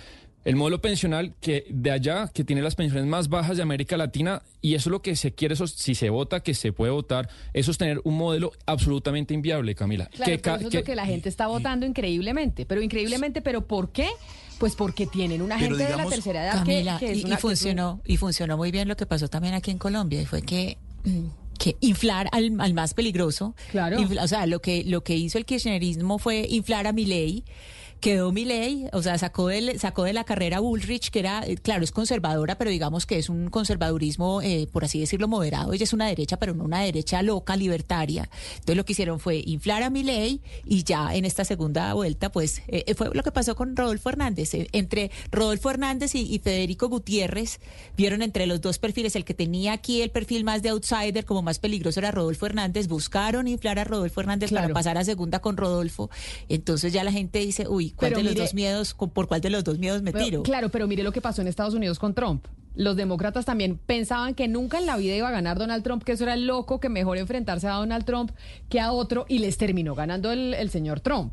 Y Sí. está a punto de, vol- de volver a ganar en las próximas elecciones presidenciales en los Estados Unidos. Entonces, esto en Argentina puede pasar cualquier cosa. Si usted me dice, hoy yo, eh, ¿casas de apuestas hay, Gonzalo, para las elecciones argentinas o no hay casas de apuestas para uno? Yo no creo. ¿Será que no? Puedo, puedo buscar, pero yo no, no he visto. O las O sea, podemos abrir nosotros. Las podemos abrir nosotros. Yo hoy creo que va a ganar el señor Sergio Massa. Es la, yo apostaría porque gana el oficialismo y se mantiene en Pero usted quiere el que gane. no, oficialismo. no es una Pero, pero usted quiere que No, gane. yo no quiero que gane. O sea, no le estoy diciendo qué es lo que yo quiero, le estoy diciendo qué es lo que yo creo No, no, pero que yo va le a pasar. como usted le preguntó. No, ese no es mi país, por a mí no me importa qué pase allá. Pero yo creo que va a ganar el señor Massa y continúa el oficialismo, Pero además no es un- contrario a todo lo que a todas las predicciones que se habían hecho. Pero además no es una batalla de iguales, porque el uno juega dopado y el otro no. Massa, es que es una cosa que es extrañísima, yo creo que es muy nefasto para una democracia, y es que es candidato y al mismo ministro, ministro de Economía. Entonces, es candidato y tiene la chequera del Estado, que lo que nos dijo acá la diputada es así, Camila. Todos los días anuncian medidas de dos o tres meses financiado con plata pública para ir a convencer votos y eso es suprem- pues, supremamente di- eh, diferente la, la competencia. Cuando usted tiene la chequera del Estado y toma medidas de tres meses solo para la, la- la elección. En mire, todo mire, caso, Sebastián, cualquiera de los dos de esos escenarios es una tragedia para la Argentina, porque seguir eh, con lo que vie- con lo que han tenido, pues es la confirmación de un país fracasado. Eh, y, y- y cambiar a mi ley, pues es apostarle por un liderazgo que es el, el liderazgo el antiliderazgo es, es de, la, de la de la persona que de la Pero persona que en vez de convocar eh, divide. A mí me llama mucho la atención que nosotros en ninguna de nuestras democracias hemos podido darle validez a una herramienta que tiene eh, las elecciones que son eh, que es el voto en blanco. Argentina sacó ayer 2,04% de voto en blanco. Nosotros en nuestra primera vuelta tuvimos 1,73% y muchas de las personas que votaron por cualquiera de los dos candidatos tanto allá como acá no era que quisieran realmente ese candidato, sino que estaban haciendo un cálculo para evitar que ganara el otro. Y en, y en ese en esa manera de pensar se pues digamos se diluye la posibilidad de usar una herramienta que tenemos que es que el voto en blanco realmente eh, sirva para decir algo, no está sirviendo para decir nada, porque la gente opta por unos extremos aunque no esté de acuerdo con ellos. Alguien decía, Claudia, que es lo que les está tocando a los argentinos es muy difícil porque es elegir entre el caos conocido, que es el del oficialismo, el del señor Sergio Massa, y el caos creativo, que es el caos del señor Milei, pues que claramente sale con unas cosas que yo creo que asustan eh, cada día más a uno y otro votante. Entonces es escoger entre dos males, el que se conoce y el que está por conocerse. Yo no sé, Pues- eh, antes Javier Milei llegó lejísimos, con unas posiciones tan extremas y unas propuestas. Mire usted lo que pasó con, con los movimientos feministas en Argentina. Todos desbordados, protestando, temerosos con la presidencia de Milei, la eventual presidencia, porque lo primero que prometió fue cerrar el Ministerio de la Igualdad, que creo que ya se, se llama Ministerio de la Mujer. No, y no además también dijo que hay que acabar la educación pública, si no me equivoco, el señor Milei. Entonces, eh, Él destruyó su propia campaña. De verdad que Milei fue autodestructivo. Él destruyó su campaña. Pero además le quiero decir algo, Camila. Argentina quedó en el peor de los mundos. Electoralmente quedó en el peor de los mundos. Dos opciones terribles para el país. Pero le quiero comentar algo más. Yo sí creo que Massa tocó techo. O sea, yo creo que Massa, para seguir creciendo, tiene que morderle un buen pedazo a, a- a la, a la gente que podría respaldar a Milei. Pero el error de Milei precisamente fue haber atacado tan fuertemente a esta gente que hoy le podría servir. Es que decirle montonera y terrorista a Burlich es una locura. Es me- me- de- decirle lo que le dijo a los ancianos de la, de, de la Oscar. tercera edad Mire, es una locura. Una gente que vota. usted está Pero minimizando, usted está que el con el a ver, Papa. No, pero es que usted está minimizando que el señor sacó 30% de los votos y acabó con la derecha tradicional argentina en tan solo dos años. Y sí, le habrá dicho terrorista, le habrá dicho lo que sea al Papa comunista, pero el señor, diciéndolo eso, es la segunda opción más votada en Argentina. Entonces, no y hay que diciéndolo eso acabó que con su señor- candidatura. No tiene posibilidad Oscar, de triunfo. hace tres años, pero no hace ha tres años era un panelista. de triunfo. Hace- ¿De el- dónde el va a sacar el señor nadie lo los conocía votos? hace tres años, Oscar. Ah, hace tres años pero no, es que- no- no lo conocía nadie. Pero mire, Pero perdón, ah bueno, pero, Oscar- pero Gonzalo, el señor participó en unas elecciones para ganar. Pero no, no ha perdido. unas elecciones para pero ganar. Oscar no ha perdido. Oscar, ve, hace tres años era un panelista de televisión excéntrico y se hizo popular porque la gente lo invitaba y marcaba mucho rating pues, por su manera de hablar. No, te- no tiene diputados, no tiene gobernadores, no tiene estructura. Fue la campaña más austera de todas. Y, y quedó segundo y hoy en día es el jefe de la Ahora le oposición. va a tocar hacer alianza con esa estructura porque sin estructura, Sebastián, la semana no sé, pasada no se no gana. sé. Yo le garantizo que sin Pues estructura no si se usted gana. me Y puede esa vaticinar que va a ganar más a 100%, está abierto. Yo, yo- es que yo lo que creo que pasó, no lo que creo, lo que pasó en Argentina es que esa estructura peronista que estaba tan callada en las PASO se movilizó porque la estructura funciona. Y, Claro. la, y, la, y la estructura peronista en Argentina Y si le dio el la triunfo chequera. a Massa en la primera vuelta. Pero mire, el, Y si el- Massa utilizó la chequera en esta, Camila, si Massa utilizó la chequera en esta primera vuelta, ¿se imagina lo que va a hacer en la segunda vuelta? Mire, la segunda toda la chequera vuelta, para Oscar, gastar. La segunda vuelta es el domingo 19 de noviembre, que entiendo entonces eh, coincidiría con la segunda vuelta de la alcaldía de Bogotá, porque nosotros tenemos segunda vuelta, si es que hay segunda vuelta en las elecciones de Bogotá, serían el 19 de noviembre. Es decir, ese día tendríamos segunda vuelta en Argentina y segunda vuelta en Bogotá. Yo ya dije que yo creo que va a ganar masa, no que yo quiera, yo creo. Usted, Oscar, le- en, en la apuesta, ¿a, quién- a dónde, en dónde le pongo el voto? No, yo creo que gana Massa, aunque creo que ya tocó techo, pero yo creo que gana Massa. No, no, tiene- no veo cómo va a ganar mi ley, con todo lo que hizo, con todas las torpezas que cometió. Ana Cristina, ¿usted quién cree que gana? Yo creo que gana Massa, es que tiene todo el poder del Estado, toda la maquinaria detrás. Usted, Gonzalo, ¿quién cree que gana? Esto no es quién quiero, Javier quién Milei. creo. O sea, usted Javier le pone, Milei. usted le pone el Sí, voto señor. a Gonzalo, le pone el voto a Milei, don Sebastián. Sí, va a ser cerrado, pero creo que gana mi ley también. O sea, Sí. Sebastián también le pone el voto a Milei. Esto no es con el corazón, a pesar de que algunos pues estén votando con el corazón en la, en la apuesta. Pero, eh, Claudia, ¿usted quién cree que va a ganar? Yo creo que Massa también. Claudia. Entonces, mire, le pongo aquí. Entonces, Hugo Mario, ¿usted Massa o Milei?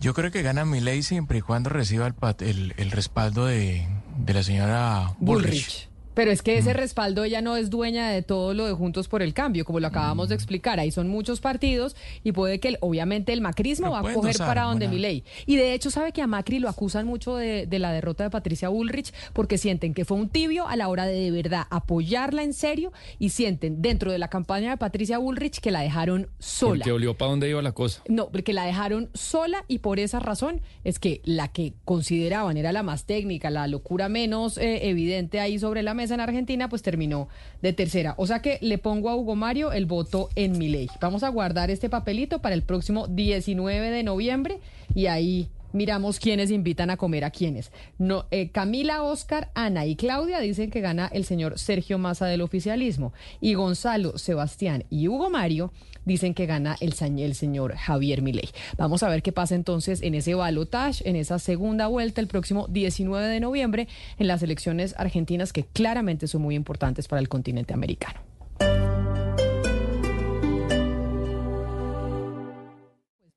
Sorprende Britney Spears con la venta de su libro, que ya es el libro más vendido a nivel mundial, a pesar de que todavía no ha sido el lanzamiento oficial, solamente se está vendiendo el libro en preventa.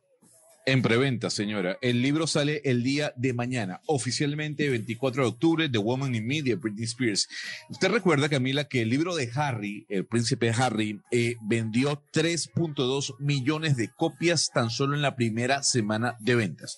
Bueno, le voy a decir algo. Luego de que se conociera que en el libro de Britney Spears ella habla sobre el aborto que se practicó y no solo eso, de la, obliga- de la obligación que le daba su padre a tomar litio eh, en medio de, de esa tutela en su casa, pues las ventas se dispararon. La señora ha vendido en preventa 9 millones de copias, Camila. Es el libro más vendido este año en los Estados Unidos y repito, sale el día de mañana. Y esta canción que usted nos trajo hoy de Britney Spears, que se llama Stronger, es decir, más fuerte, y que en su coro dice, soy más fuerte que ayer, precisamente habla de las situaciones, entre otras, psicológicas que ha tenido que sufrir eh, Britney Spears, sus adicciones, el problema con sus papás, etcétera, etcétera. Y esta canción, yo no sé después de qué episodio fue que la lanzó Gonzalo, pero sin lugar a dudas fue después de un momento muy difícil en donde tuvo que suspender eh, seguramente sus presentaciones por algún momento dado, y cuando dice, yo soy más fuerte que ayer y aquí estoy apareciendo de nuevo.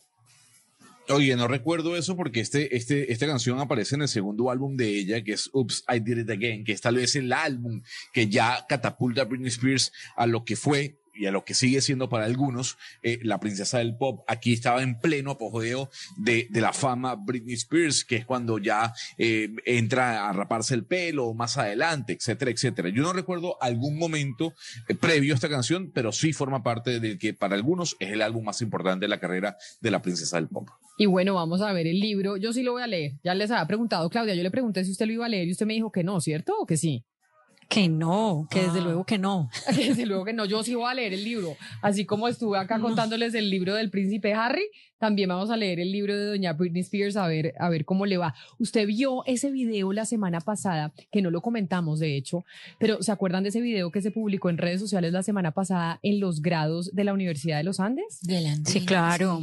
que era un señor, para los que no saben de lo que estamos hablando, porque porque pues de pronto hay gente que no se enteró, en los grados de la Universidad de los Andes aquí en Bogotá, que era en el Movistar Arena, a ver si me ayuda don Lucas San Pedro poniendo el video a través de nuestro canal de YouTube para que los que estén conectados con nosotros sepan de lo que estamos hablando.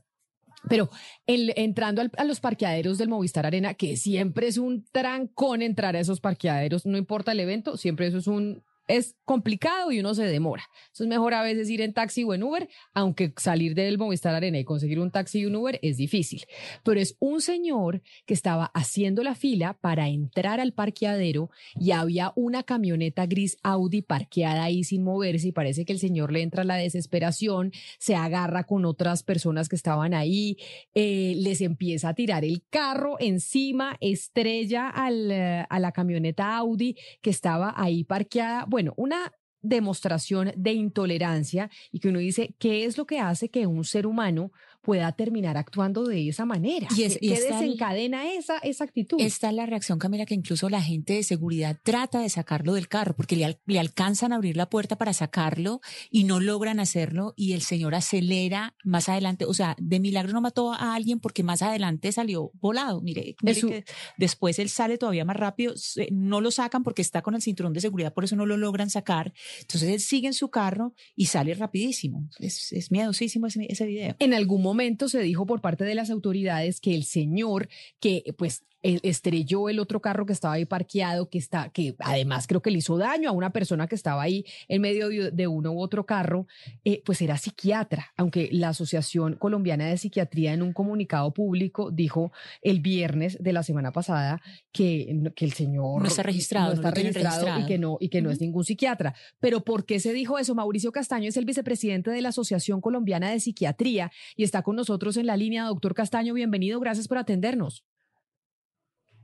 Hola, ¿cómo estás? Muchas gracias por la invitación. ¿Cómo te ha ido? Doctor Castaño, ¿por qué razón eh, se dijo en algún momento que esta persona que estamos viendo en el video a través de nuestro canal de YouTube era psiquiatra y que obviamente pues era una contradicción ah, pues absoluta ver que una persona que se dedica a tratar problemas de salud mental pues termine actuando de semejante manera? Sí, mira, eh, la razón es porque alguien hubo un error en la comunicación, entonces la profesión de él es otra y en algún momento hubo una confusión y terminaron diciendo que era psiquiatra.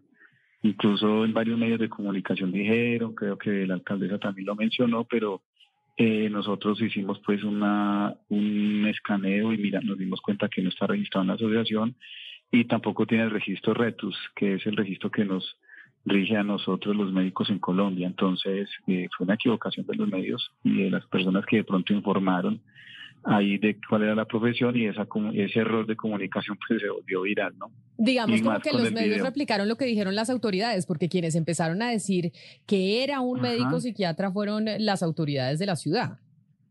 Exacto, sí, sí, lo que, exacto, un error en la comunicación ahí, de pronto era oficiatra o otra profesión, ¿sí? Eh, sin embargo, acá lo importante es que más que la profesión es el acto, porque eh, es el acto que hay detrás de esto, ¿ya?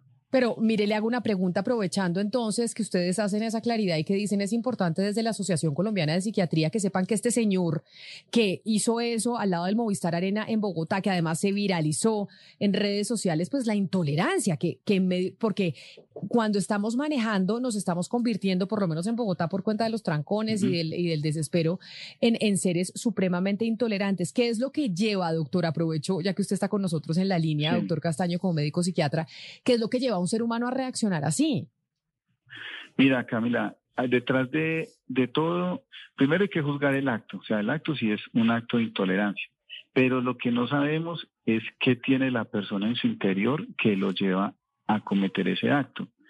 Entonces puede haber una situación de estrés, puede haber, eh, si tú ves en el video incluso antes, vienen insultándose desde antes, entonces este señor se puede haber llenado de paranoia en ese momento, lo tratan de sacar del carro, eh, puede ser que él tenga una enfermedad mental de base. Entonces, eh, lo deplorable es el acto, eso es lo que hay que juzgar que no se debe repetir, pero hay que mirar detrás qué hay, o sea, qué es lo que tiene esa persona que lo llevó a cometer esa conducta.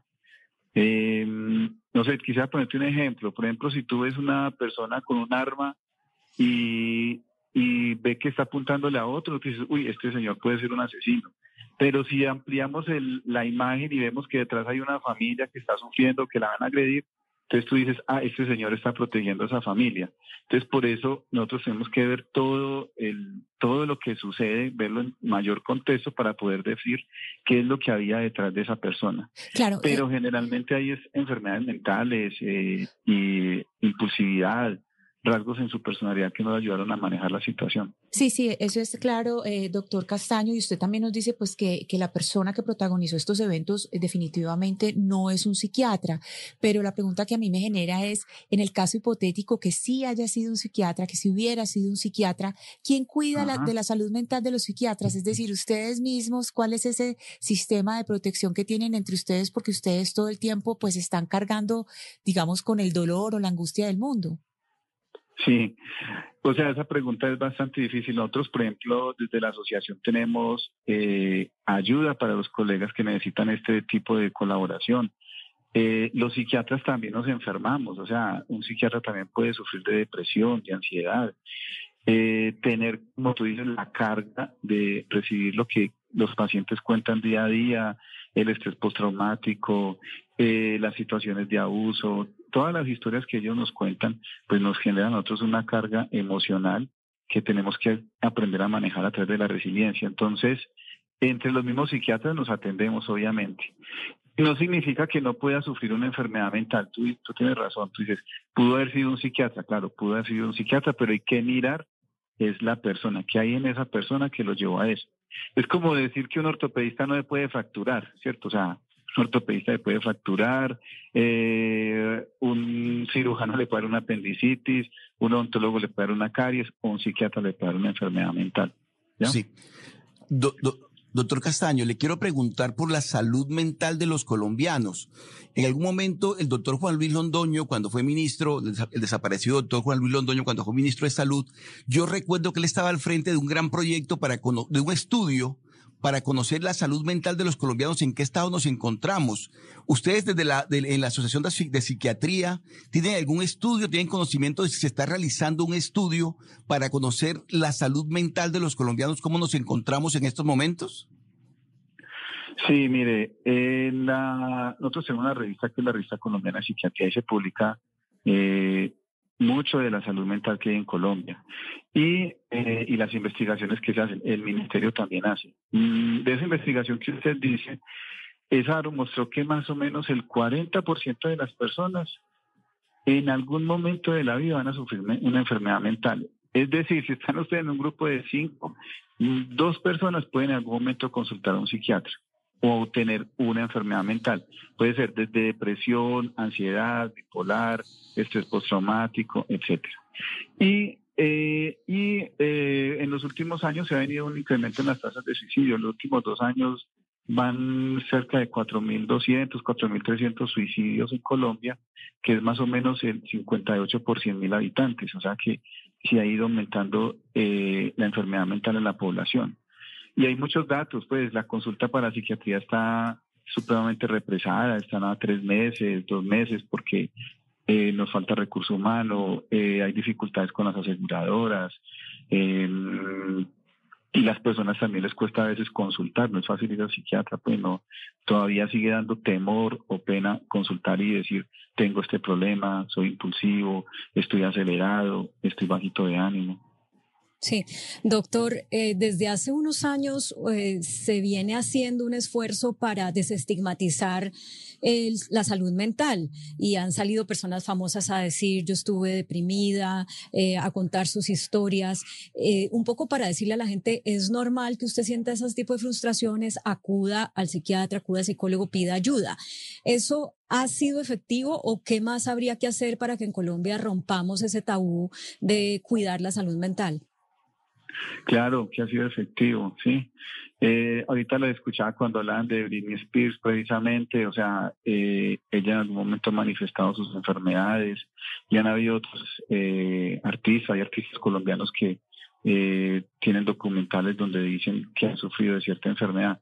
Entonces eso ayuda a estigmatizar porque muchas veces eh, las familias tienen la tendencia como a esconder todo qué le pasa a una persona, esconder que tengo una depresión, no, este no, no lo mostremos. No sé si ustedes se acuerdan la película Encanto que existe el Bruno, ¿sí? Entonces Bruno es el que no quieren mostrar, eso pasa en Colombia y eso todo eso ayuda a que se elimine el estigma y finalmente Bruno sale y todos se vuelven eh, amigos de Bruno, lo aceptan y antes Bruno mejora su salud mental porque termina siendo ya la familia lo volvió a integrar. Entonces, eso que tú dices que se ayuda, claro. ¿Y qué más falta? Educación, eh, faltan políticas de salud mental, no todo es medicamento, también necesitamos que nuestros gobernantes generen empleo, que generen eh, situación, eh, espacios de diversión sanos. Muchas veces la gente solo encuentra ir a tomar licor o consumir sustancias, pero necesitamos ambientes saludables para poder disfrutar, eh, educación, crecimiento personal, todo eso para que nuestra salud mental sea mucho mejor, no limitar solamente a, un medicamento. Pues doctor Mauricio Castaño, vicepresidente de la Asociación Colombiana de Psiquiatría, mil gracias por haber hablado con nosotros y aprovechara para hacerle preguntas sobre el tema de la salud mental en los colombianos. Un feliz resto de día para usted. Oye Camila, muchas gracias. Muy amable por la invitación y por a- aclarar esta situación que se presentó. 11 de la mañana, 56 minutos. No sabía yo que, mejor dicho, Encanto, la película exitosísima de Disney sobre Colombia, la canción de Bruno es porque Bruno tenía una enfermedad de salud mental y por eso no se habla de Bruno y muchas veces en el país y en las familias no se habla de las personas y de los familiares que tienen problemas de salud mental.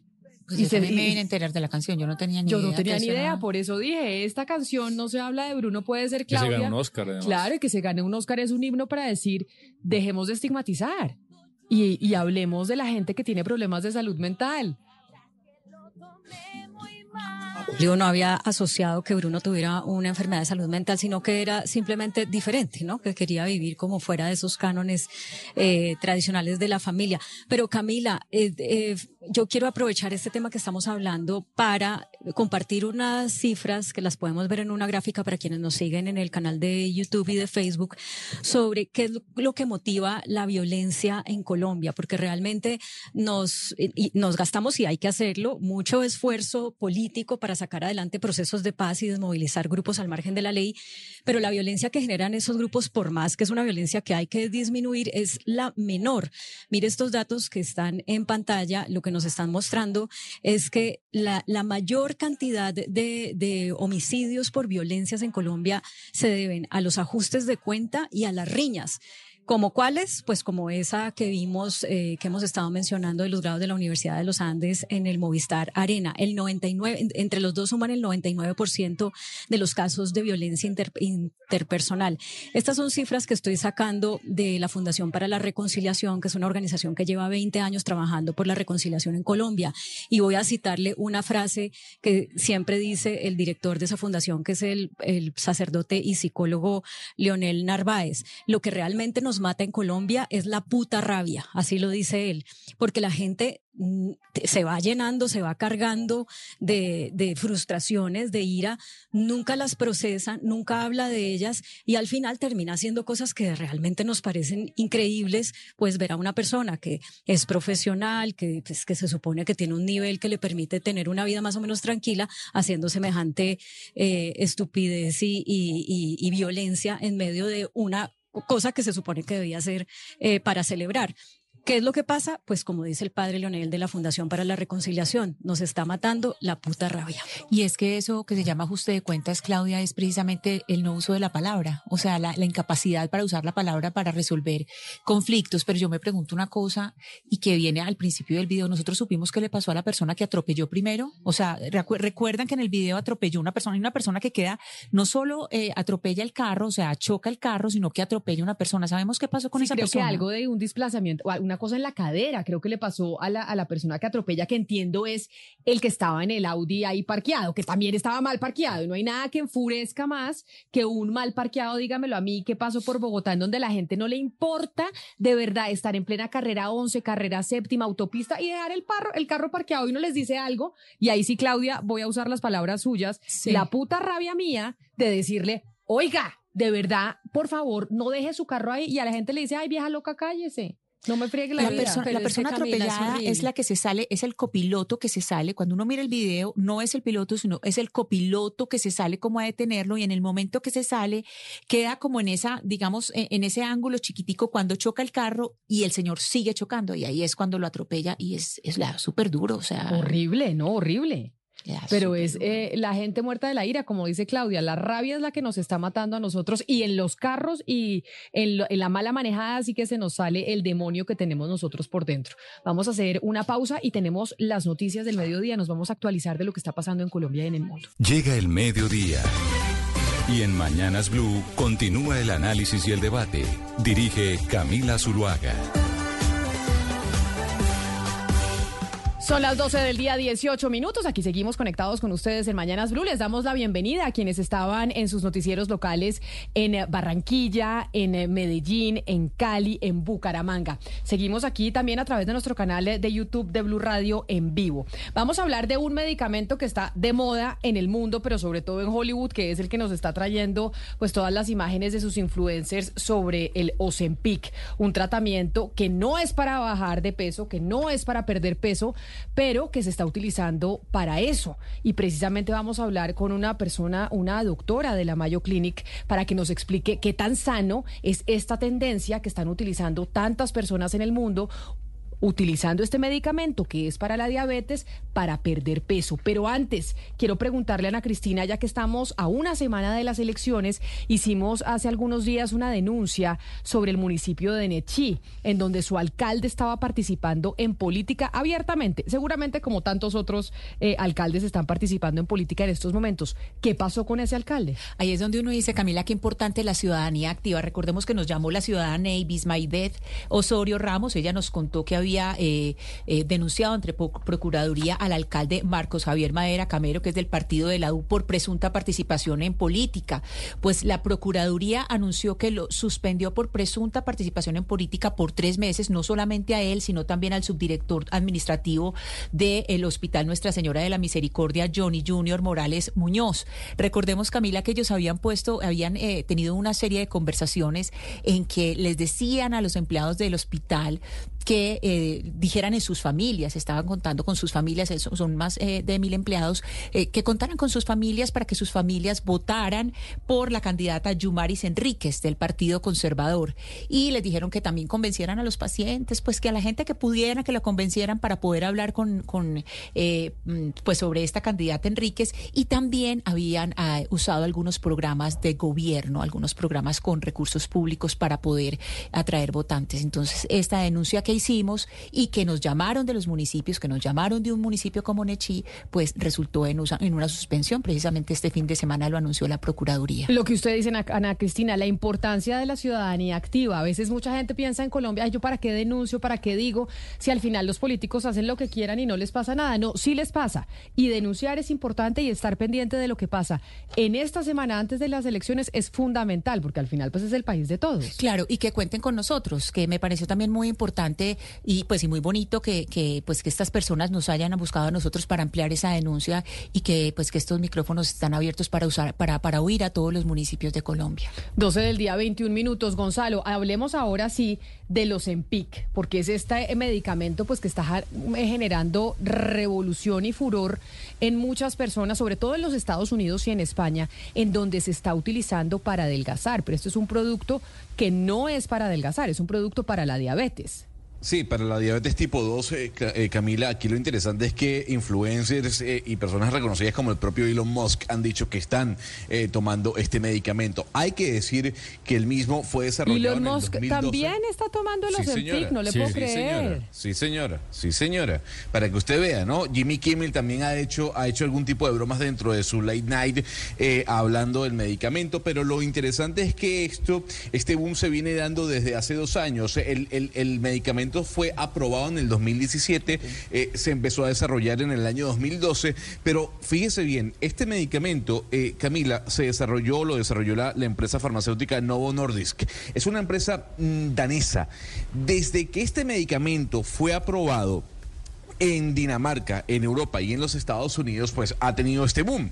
Y en los dos últimos años, la venta del medicamento le ha representado al Producto Interno de Dinamarca un 5%, sobre todo por compras que se están haciendo desde los Estados Unidos. Qué locura. Por esa razón me parece importante hablar con la doctora María Daniela Hurtado, que es endocrinóloga de la Clínica Mayo en Jacksonville, Florida. La Clínica Mayo, pues además tiene una página de internet de consulta muy importante nivel mundial para poder consultar temas médicos. Y doctora Hurtado, bienvenida a Mañanas Blue, gracias por atendernos. La primera consulta es, ¿no es malo para la salud que la gente esté utilizando este medicamento que se creó para la diabetes y que lo esté utilizando para adelgazar sin ninguna prescripción médica? Eh, bueno, buenos días. Primero, muchas gracias por tenerme aquí. Eh, yo creo que es muy importante hablar de este tema porque hay muchas misconcepciones uh, o eh, concepciones equivocadas que se, que se tiene acerca de esto, ¿no? Entonces, como estaban diciendo, semaglutide en realidad es una medicación que ha estado en el mercado por varios años ya. La FDA, que es la Federación de Administración de Drogas y Alimentos acá en los Estados Unidos, aprobó el uso de semaglutide para tratar de diabetes en el 2017. Eh, acá en los Estados Unidos esta medicación se conoce como Ozempic, pero uh, dos años uh, atrás, en el 2021, también semaglutide se aprobó para el tratamiento de la obesidad. Entonces, la, este rato estamos prescribiendo, yo soy un médico eh, especializado en obesidad, entonces este rato nosotros estamos prescribiendo esta medicación eh, para los pacientes que tienen la enfermedad de obesidad, ¿no? Eh, hay mucho, se escuchan muchas cosas acerca de esta medicación que no son necesariamente buenas. ¿Por qué? Porque la obesidad por mucho tiempo no se vio como una enfermedad, pero ahora sabemos que es una enfermedad, que tiene una, una base biológica y que merece tratamiento como cualquier otra enfermedad, incluyendo la diabetes, ¿no? Lo que es bastante irónico es que la obesidad es probablemente el factor de riesgo más importante para desarrollar diabetes, pero por algún motivo se le da más importancia a la diabetes que a la obesidad. Eh, la obesidad está asociada no solo con diabetes, pero con muchas otras enfermedades, eh, incrementa el riesgo de, obviamente, diabetes eh, hipertensión arterial, colesterol alto, cáncer. 13 di tipos diferentes de cáncer están asociados con la obesidad. Entonces debemos comenzar a tratarla como tal. Entonces la eh, pregunta específica es, ¿estamos preocupados por el uso de esta medicación? Y la respuesta simple es no, no estamos preocupados. Estamos usando esta medicación que ha sido eh, básicamente demostrada que tiene un efecto positivo para el tratamiento de la obesidad. Aunque muchas veces nos enfocamos en el peso, en un número, nos obsesionamos con ese número, nosotros sabemos que al tratar la obesidad, no solo podemos, por ejemplo, mejorar la diabetes, inclusive poner la diabetes en remisión, podemos mejorar la hipertensión arterial, el colesterol, disminuir el riesgo cardiovascular, uh, y en relación de esto, hay un estudio que todavía no ha sido publicado, pero que la compañía farmacéutica Novo Nordisk ya hizo una, uh, ya reportó en la prensa, demostrando que en pacientes que tienen sobrepeso o obesidad, el uso de esta medicación puede disminuir el riesgo cardiovascular. Es decir, si una persona ya ha tenido alguna enfermedad cardiovascular y le ponemos en esta medicación, esta medicación puede disminuir el riesgo de tener más eh, eventos cardiovasculares por al menos del 20% en el futuro. Entonces no estamos ya tratando el peso, estamos tratando la enfermedad y las consecuencias negativas que tiene esta enfermedad en la salud. Claro, pero Entonces, doctora Hurtado,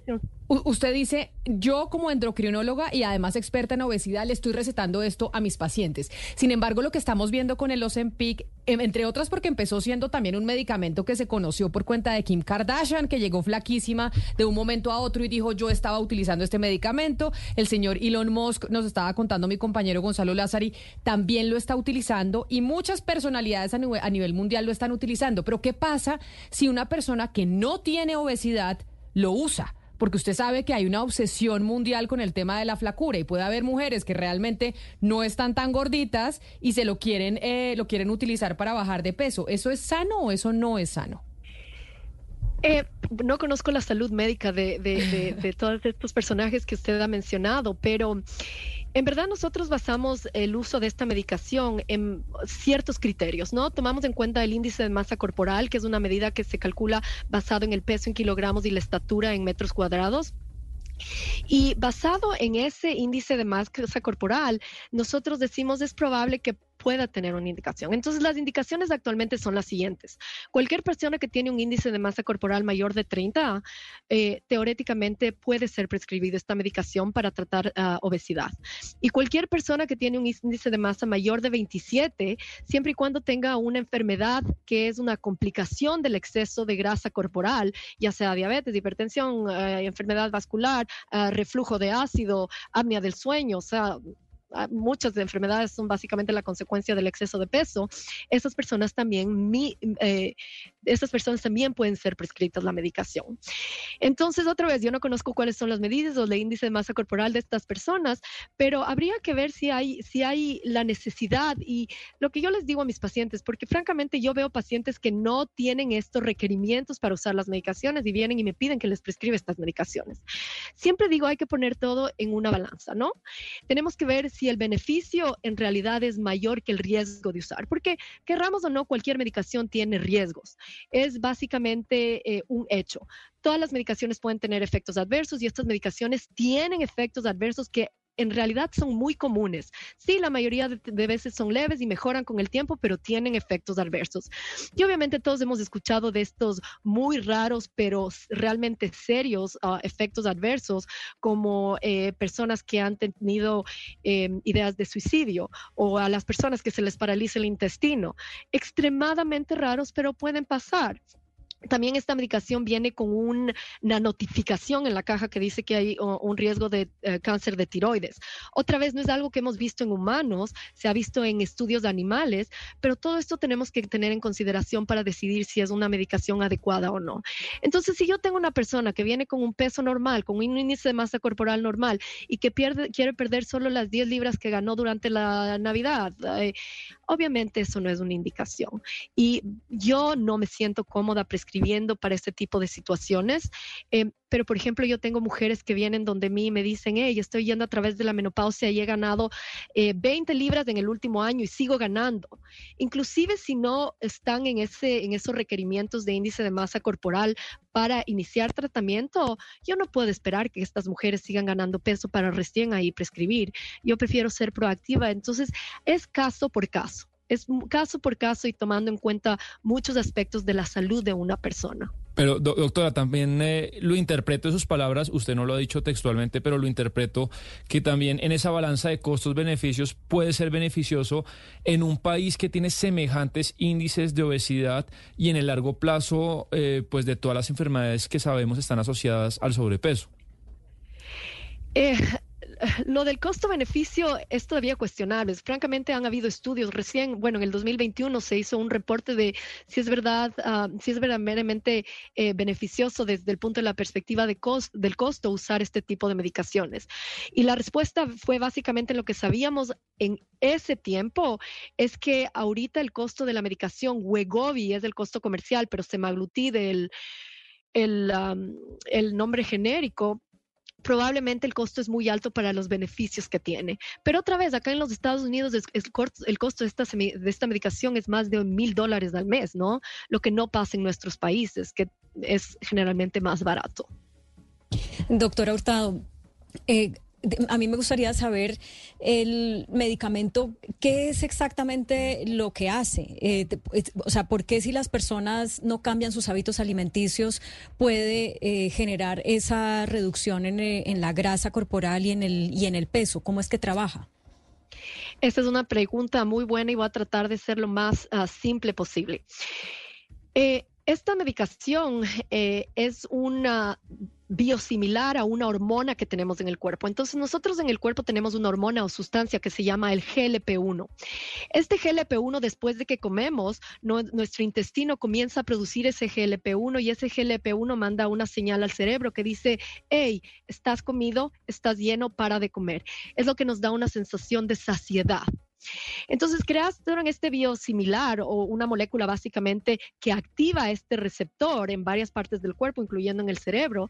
Entonces, al activar estos receptores, tenemos esa sensación de estar satisfechos y de no tener hambre. O si comemos, tenemos esa sensación de que eh, comemos un cuarto o un tercio de lo que usualmente comíamos y ya no necesitamos más comida. Esta medicación también trabaja a nivel del estómago para hacer que la comida que consumimos se quede más tiempo en el estómago. Entonces te hacen sentir satisfecho por mucho más largo tiempo. Ah. Sabemos que esta América, sí.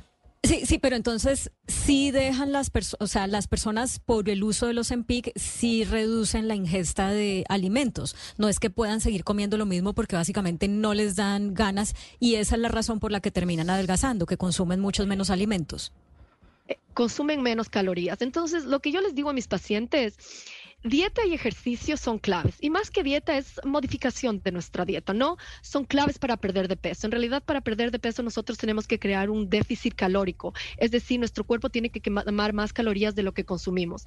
Y lamentablemente quemar más calorías, que es usualmente a través de ejercicio, es difícil, es difícil. Tenemos que quemar 500 más calorías al día para perder una libra a la semana. Entonces, lo que es más fácil es consumir 500 calorías menos al día. Entonces, lo que hacen estas medicaciones es ayudarte a consumir menos calorías. Eh, quiero como que traer a colación algo que mencionaste hace un rato, ¿no? Eh, ¿Acaso no es posible perder peso solo cambiando nuestro estilo de vida? La respuesta es, si, si cambiamos nuestro estilo de vida, sí vamos a poder perder peso. Pero una vez que nosotros comenzamos a disminuir las calorías, en e, nuestro organismo comienza a haber una respuesta que te protege de perder peso. Hace que tu peso vuelva a lo que estaba a lo más alto, es lo que se llama el set point del peso. Entonces, la mayoría de personas que trata de perder peso solo con dieta y ejercicio no van a lograr perder una cantidad sustancial de peso. Generalmente se pierde entre 3 y el 5%. Y la gente que logra perder peso generalmente lo vuelve a ganar con el tiempo. Es una respuesta biológica de tu, de tu cuerpo. Por lo tanto, nosotros estamos poniendo énfasis en que la obesidad no es porque comemos mucho y no hacemos ejercicio. En realidad es una enfermedad que tiene una base biológica. Tu cuerpo no sabe cómo asimilar esta, este balance de energía. Por lo tanto, la mayor parte de gente que tiene esta enfermedad va a necesitar una herramienta para ayudarles a perder de peso. Y estas herramientas incluyen medicaciones, eh, procedimientos endoscópicos y cirugía bariátrica estos, estos procedimientos lo que en realidad ayudan es a que una persona pueda consumir menos calorías y sentirse cómodo. Claro, pero doctora Hurtado, este medicamento que es, eh, ya nos decía Gonzalo, como ha aumentado el Producto Interno Bruto del país en donde se, produce, de, donde es eh, Novordisk, que lo están utilizando en Estados Unidos y en España de manera masiva para perder peso, me dice un oyente que la está escuchando y que la está viendo. Y dice dos cosas que le quiero trasladar a usted. Dice, Camila, hay cosas que no se dicen de los EMPIC. Uno, que el medicamento no cambia de manera permanente el metabolismo humano. Es decir, que cuando uno deja de tomar Ozempic se regresa al sobrepeso. Y dos, que ese medicamento trata las manifestaciones pero no las causas de la obesidad. Es decir, cuando la gente empieza a tomar Ozempic para perder peso, le toca continuar con el medicamento por sécula seculorum, es decir, para siempre, o si no, vuelve a ganar el peso nuevamente. Ese es un excelente eh, comentario y es la respuesta es sí tenemos una enfermedad, pensemos en diabetes, ¿no? Nosotros siempre pensamos en estas otras enfermedades. Entonces yo les digo a mis pacientes, pensemos en diabetes. Una vez que nos diagnostican diabetes, tenemos diabetes, no por tres meses, por seis meses, tenemos diabetes por toda la vida. Cuando empezamos un tratamiento para la diabetes, si la diabetes mejora, ¿paramos el medicamento? No, ¿no es cierto? En orden de, para mantener la diabetes en control, tenemos que continuar esa medicación por siempre. Es lo mismo con la obesidad. Es lo mismo que cuando tratamos hipertensión arterial, es lo mismo que cuando tratamos el, colesterol elevado. Es una enfermedad que es crónica, es para toda la vida, lamentablemente es incurable como la mayoría de enfermedades crónicas. Entonces, cuando se empieza un tratamiento, generalmente se lo tiene que seguir tomando a largo plazo. Estas medicaciones son bastante nuevas, no sabemos en realidad em, cuál va a ser el mejor eh, uso a largo plazo. Pero yo tengo pacientes, por ejemplo, que les pongo en la medicación, pierden el peso, sus eh, enfermedades, diabetes, hipertensión mejora y después ya no quieren perder más peso. Lo que yo hago es disminuyo la dosis de la medicación lentamente. Tengo pacientes que comienzan a ganar peso inmediatamente después de disminuir la dosis tengo pacientes que les tengo en la dosis más chiquita, en vez de tomar cada semana, toman cada dos semanas y pueden mantener el peso. Entonces no sabemos de qué depende pero eh, y, la investigación, hay mucha investigación en este sentido y vamos a saber más y más eh, con el tiempo. Ahora, hay que decirlo, eh, en la compañía farmacéutica Novo Nordisk, Camila, es la compañía europea con mayor valoración hoy en día, ¿no? Superó a Louis Vuitton, 400 mil millones de dólares. Es la valorización de esta empresa danesa, es la empresa más grande en cuanto al costo, lo que vale eh, por este medicamento. Pero, doctora, hay algo que decir, este, este medicamento no es económico, o sea, en Europa puede costar hasta 160 dólares, 160 eh, euros, perdón, y en Estados Unidos incluso hasta 950 dólares. La consulta es, a diferencia de Europa, en Estados Unidos, entiendo y corríjame si no es así, no se necesita un médico. ¿Usted recomienda que los países que aprueben este medicamento incluyan que sea entregado con un récipe médico? Es una pregunta complicada. Yo creo que en países como los nuestros a veces solo consultamos con el Internet y nos tratamos nuestras propias enfermedades, ¿no? Eh, otra vez, todas estas medicaciones pueden tener consecuencias a largo plazo. Entonces, siempre hay que poner en una balanza los riesgos y los beneficios. Y a veces cuando estamos centrados en que queremos perder esas 10 libras, no pensamos en los riesgos. Entonces, mi recomendación es siempre consultar con un médico, ya sea el médico de cabecera o un médico especialista, pero siempre consultar, porque tenemos que también estar eh, conscientes de los eh, efectos secundarios que a veces pueden asustar a una persona cuando en realidad no es nada de qué preocuparse, pero tenemos que estar conscientes de que esto es necesario. Siempre consultar con un médico para usar estas medicaciones de la mejor manera, eh, de una manera efectible, eh, efectiva, pero también de una manera em, segura. Doctora, ¿a partir de qué edad se puede eh, recetar o se puede mandar este medicamento? Pues porque hay muchas adolescentes que se mantienen en una presión social impresionante. ¿A partir de qué edad se puede usar y hasta qué edad? ¿Y cuáles son, cuáles serían las contraindicaciones? Usted ya nos explicó de efectos secundarios, pero, pero algunas eh, preexistencias podrían ser contraindicaciones para, para usar este medicamento. Buena pregunta, Ana Cristina sabe también por qué, porque muchos oyentes nos estaban preguntando sobre los niños, porque hay niños que también sufren de obesidad. Es que ese es el gran, el, gran tema, por ejemplo, en, países como México y ya en Colombia también se habla de, de, obesidad en menores. En menores. Doctora Hurtado. Entonces, lamentablemente la obesidad es una enfermedad que está afectando a todo el mundo, ¿no? Eh, no importa si somos adultos, niños, eh, si somos de la tercera edad, mujeres, hombres, eh, no importa la raza, la religión, es básicamente, no importa el nivel socioeconómico, ¿no? Está afectando a todo el mundo. Entonces, Estudios han demostrado que estas medicaciones pueden ser eh, usadas em, de una manera segura, inclusive en niños de hasta 12 años de edad. Entonces, acá en los Estados Unidos la recomendación es el uso de estas medicaciones para el tratamiento de la obesidad a partir de los 12 años. Hurtado, em, como le decía Camila hace un rato, eh, uno de los oyentes nos está diciendo esto no está atacando las causas de fondo y una de las causas de fondo para los desórdenes alimenticios que en algunos casos, derivan en obesidad pues son mentales.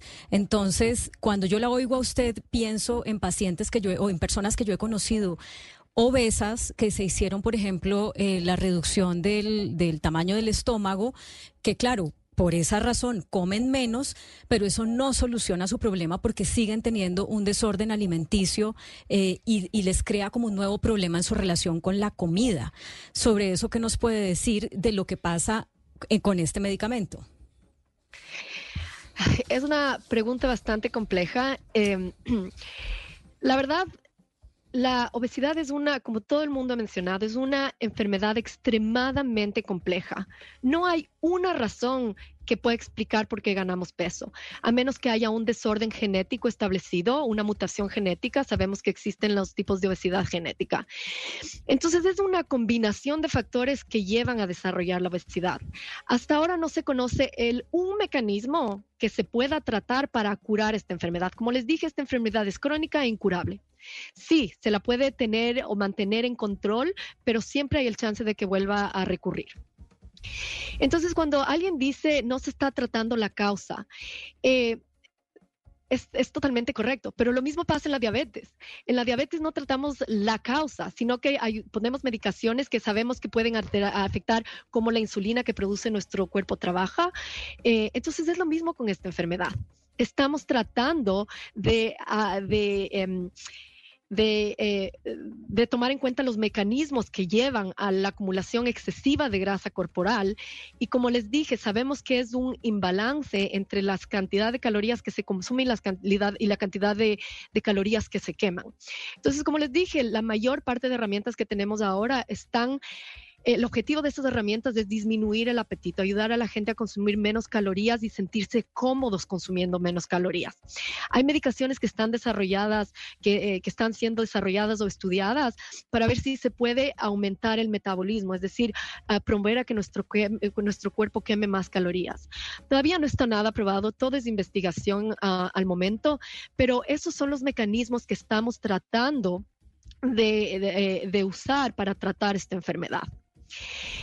Eh, los desórdenes alimenticios es, eh, es un tema complicado. Nosotros sabemos que muchas de las personas que tienen sobrepeso y obesidad eh, también tienen un desorden alimenticio.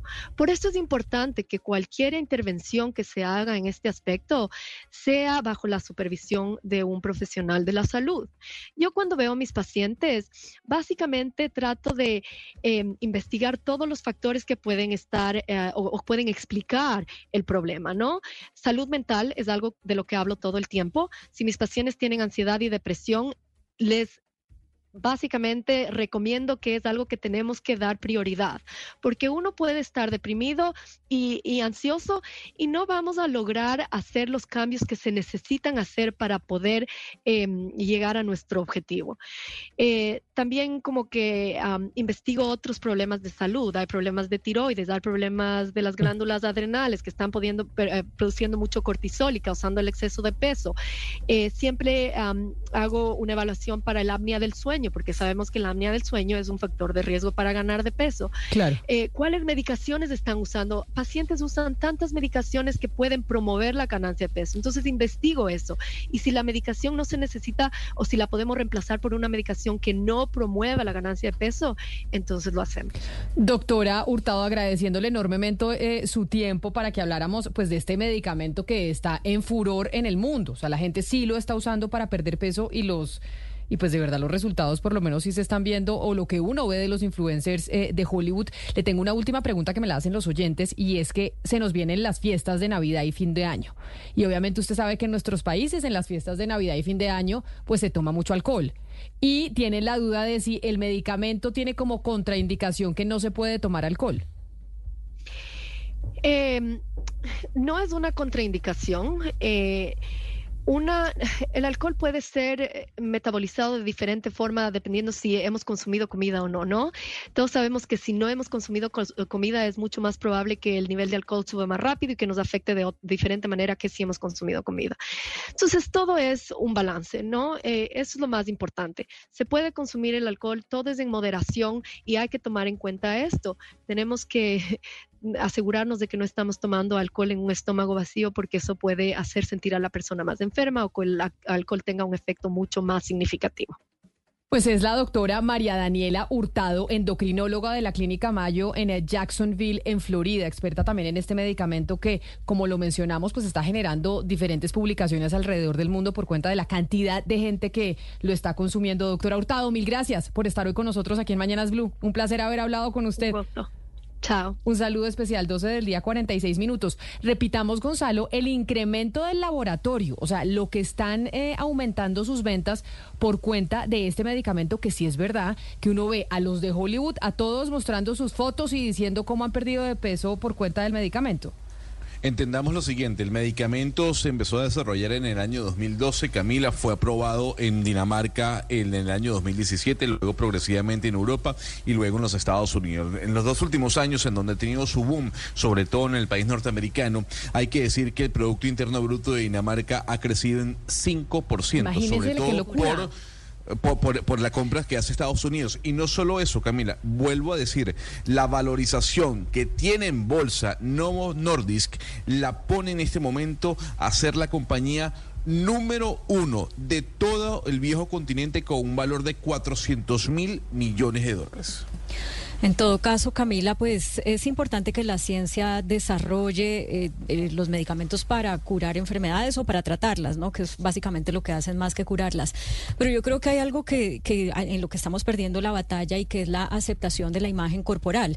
Y no me refiero a que si uno tiene un problema de obesidad, entonces eh, diga, listo, así me quedé y estoy bien, ¿no? Porque ahí hay un problema eh, de salud, porque la obesidad es una enfermedad.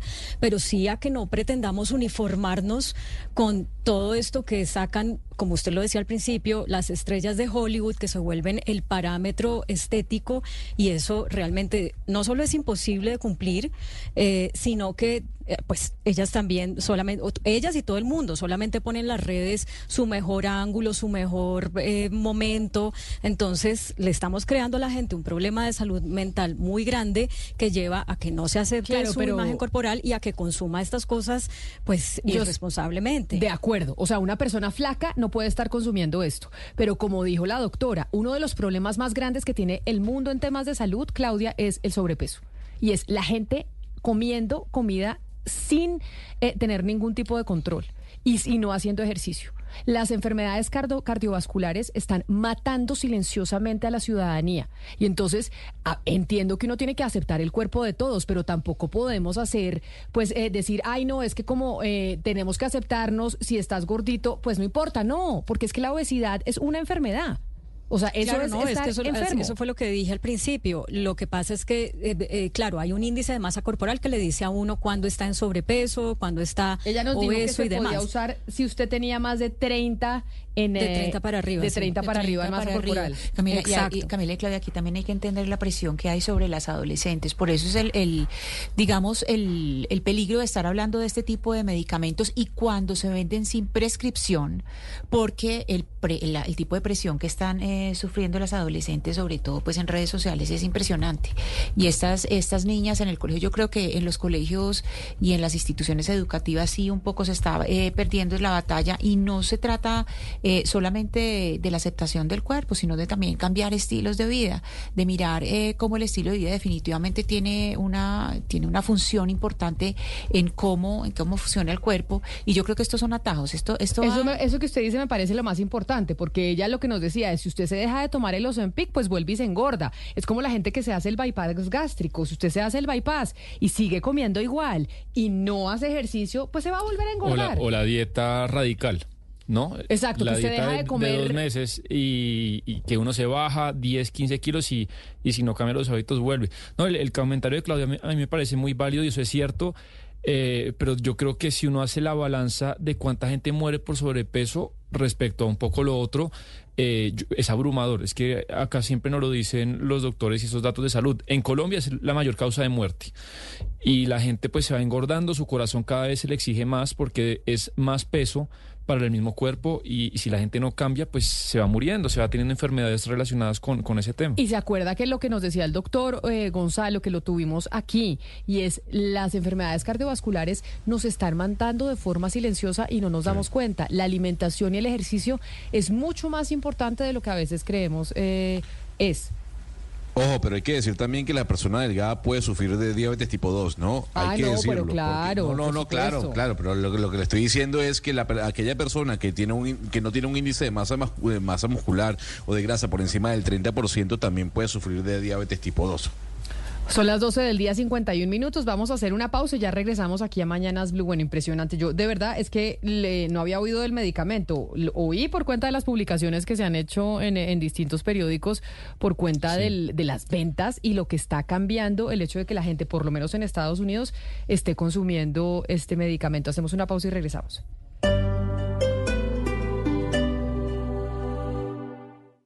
Bunny es otro de los que está usando Ozempic, Gonzalo, ¿por qué lo estamos trayendo a colación? no creo. Yo no, no, pues le creo, pregunto Camila, porque como no dicen pues que todos los eh, las estrellas de Hollywood y los cantantes están usando este medicamento para estar flacos. No, a- al menos él, él no lo ha hecho público, Camila. Bueno, usted sabe que ya se levantó la, la huelga de escritores en los Estados Unidos. Se nos fue Gonzalo. Yo, yo lo veía en el, en el video, ahí lo veo y está hablando y hablando y hablando. Mírenlo, eh, quienes están conectados con nosotros a través de nuestro canal de YouTube saben de qué es lo que estamos hablando. Que él sigue hablando, lo vemos con su camiseta negra, pero no eh, lo podemos escuchar porque se le desconecta. Piso el cable que no le funciona. Hay un Exacto. cable ahí que Hay está un cablecito como- que él no le funciona y ahí está tratando de mirar cómo se conecta. pero a ver, no, ahí lo vemos hablando, pero no. ¿Listo, señor? A ver, listo, sí, señor. Ahora sí. Muy bien. Cuéntenos. Eh, no, lo que le decía es, Camila, que Bad Bunny estuvo presente el sábado en el Saturday Night Live. Usted sabe que ya luego el levantamiento de la huelga de los, de los escritores en Hollywood, todos los programas Late Night o el propio Saturday Night Live han vuelto a su programación habitual. Antes estaban pasando capítulos repetidos.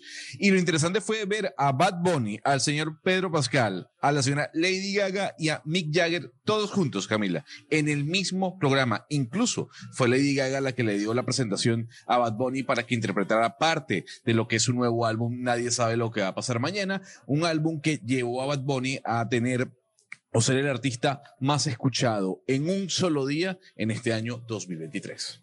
Es impresionante Bad Bunny, impresionante. La verdad, repitamos, Lady Gaga, Mick Jagger Mick de los Jagger. Rolling Stones. Pedro Pascal y el señor Bad Bunny, los cuatro haciendo sketch en Saturday Night Live. Bueno, qué maravilla. Le tengo además, eh, como muchos oyentes nos estaban escribiendo, de hecho nos estaban escribiendo, Luca Oy- Oyente, que irresponsable la doctora, hablando así de los EMPI, que eso tenía también otras contraindicaciones médicas. Bueno, la doctora es de la Mayo Clinic, ¿no? Por eso les decía yo que uno, cuando tiene algún tipo de consulta médica, uno de los referentes más importantes es la página de internet de esa clínica, Sí, señora. de la Mayo Clinic. Y, Y ella como decía, todo, ¿no, Camila? Porque también todo en exceso y todo tomárselo sin consultar con un médico, pues tiene sus Ah, contraindicaciones, hasta una acetaminofén. Claro, pero lo, lo que pasa es que sí está pasando que muchas personas están tomando ese medicamento sin preguntarle a los médicos. Y ahí el problema. Ahí el problema. Una de las cosas que le pueden servir, Gonzalo, lástima que Panamá no es la capital eh, mundial de la ciclorruta, como sí es Bogotá, es eh, utilizar la bicicleta. No usar carro, entonces irse en bicicleta, cambiar los hábitos. Montar bicicleta le puede ayudar a uno a bajar de peso. No, pero es, es que el problema, Camila, imagínense que yo trabajase en Blue Radio Panamá. Eh, si existiese Blue Radio Panamá, bueno, yo llegaría inmundo, ¿no? Porque usted sabe que el calor en Panamá es horrible. Entonces, imagínense yo a las 10 de la mañana, nueve y media, con ese calor que hace en Panamá. No se le quedaría parado pues. el pelo, sin duda alguna, porque se le, se le escurriría y no, ya se le caería el producto que se echa a usted. Pero bueno, la bicicleta, por lo menos para lo que, los que vivimos en Bogotá, es una gran opción. Es una gran opción, Camila, y Bogotá es también la capital mundial de la bici y por eso son más de 630 kilómetros de ciclorrutas, de los cuales 80 se han implementado desde el 2020. Dentro de estos tramos exclusivos, Camila, para ciclistas, se destacan las ciclorrutas de la carrera séptima, de la carrera novena y de la avenida Calle 13. Otras ciclorrutas también se les han hecho trabajos de mantenimiento y conservación y estas son las de la autopista norte entre las calles 100 y la calle 183, la calle 139, la avenida Boyacá entre las calles 93 y 170, la carrera 50 entre las avenidas Ferrocarril y José Celestino Mutis y la carrera 24 en el sector del Parkway.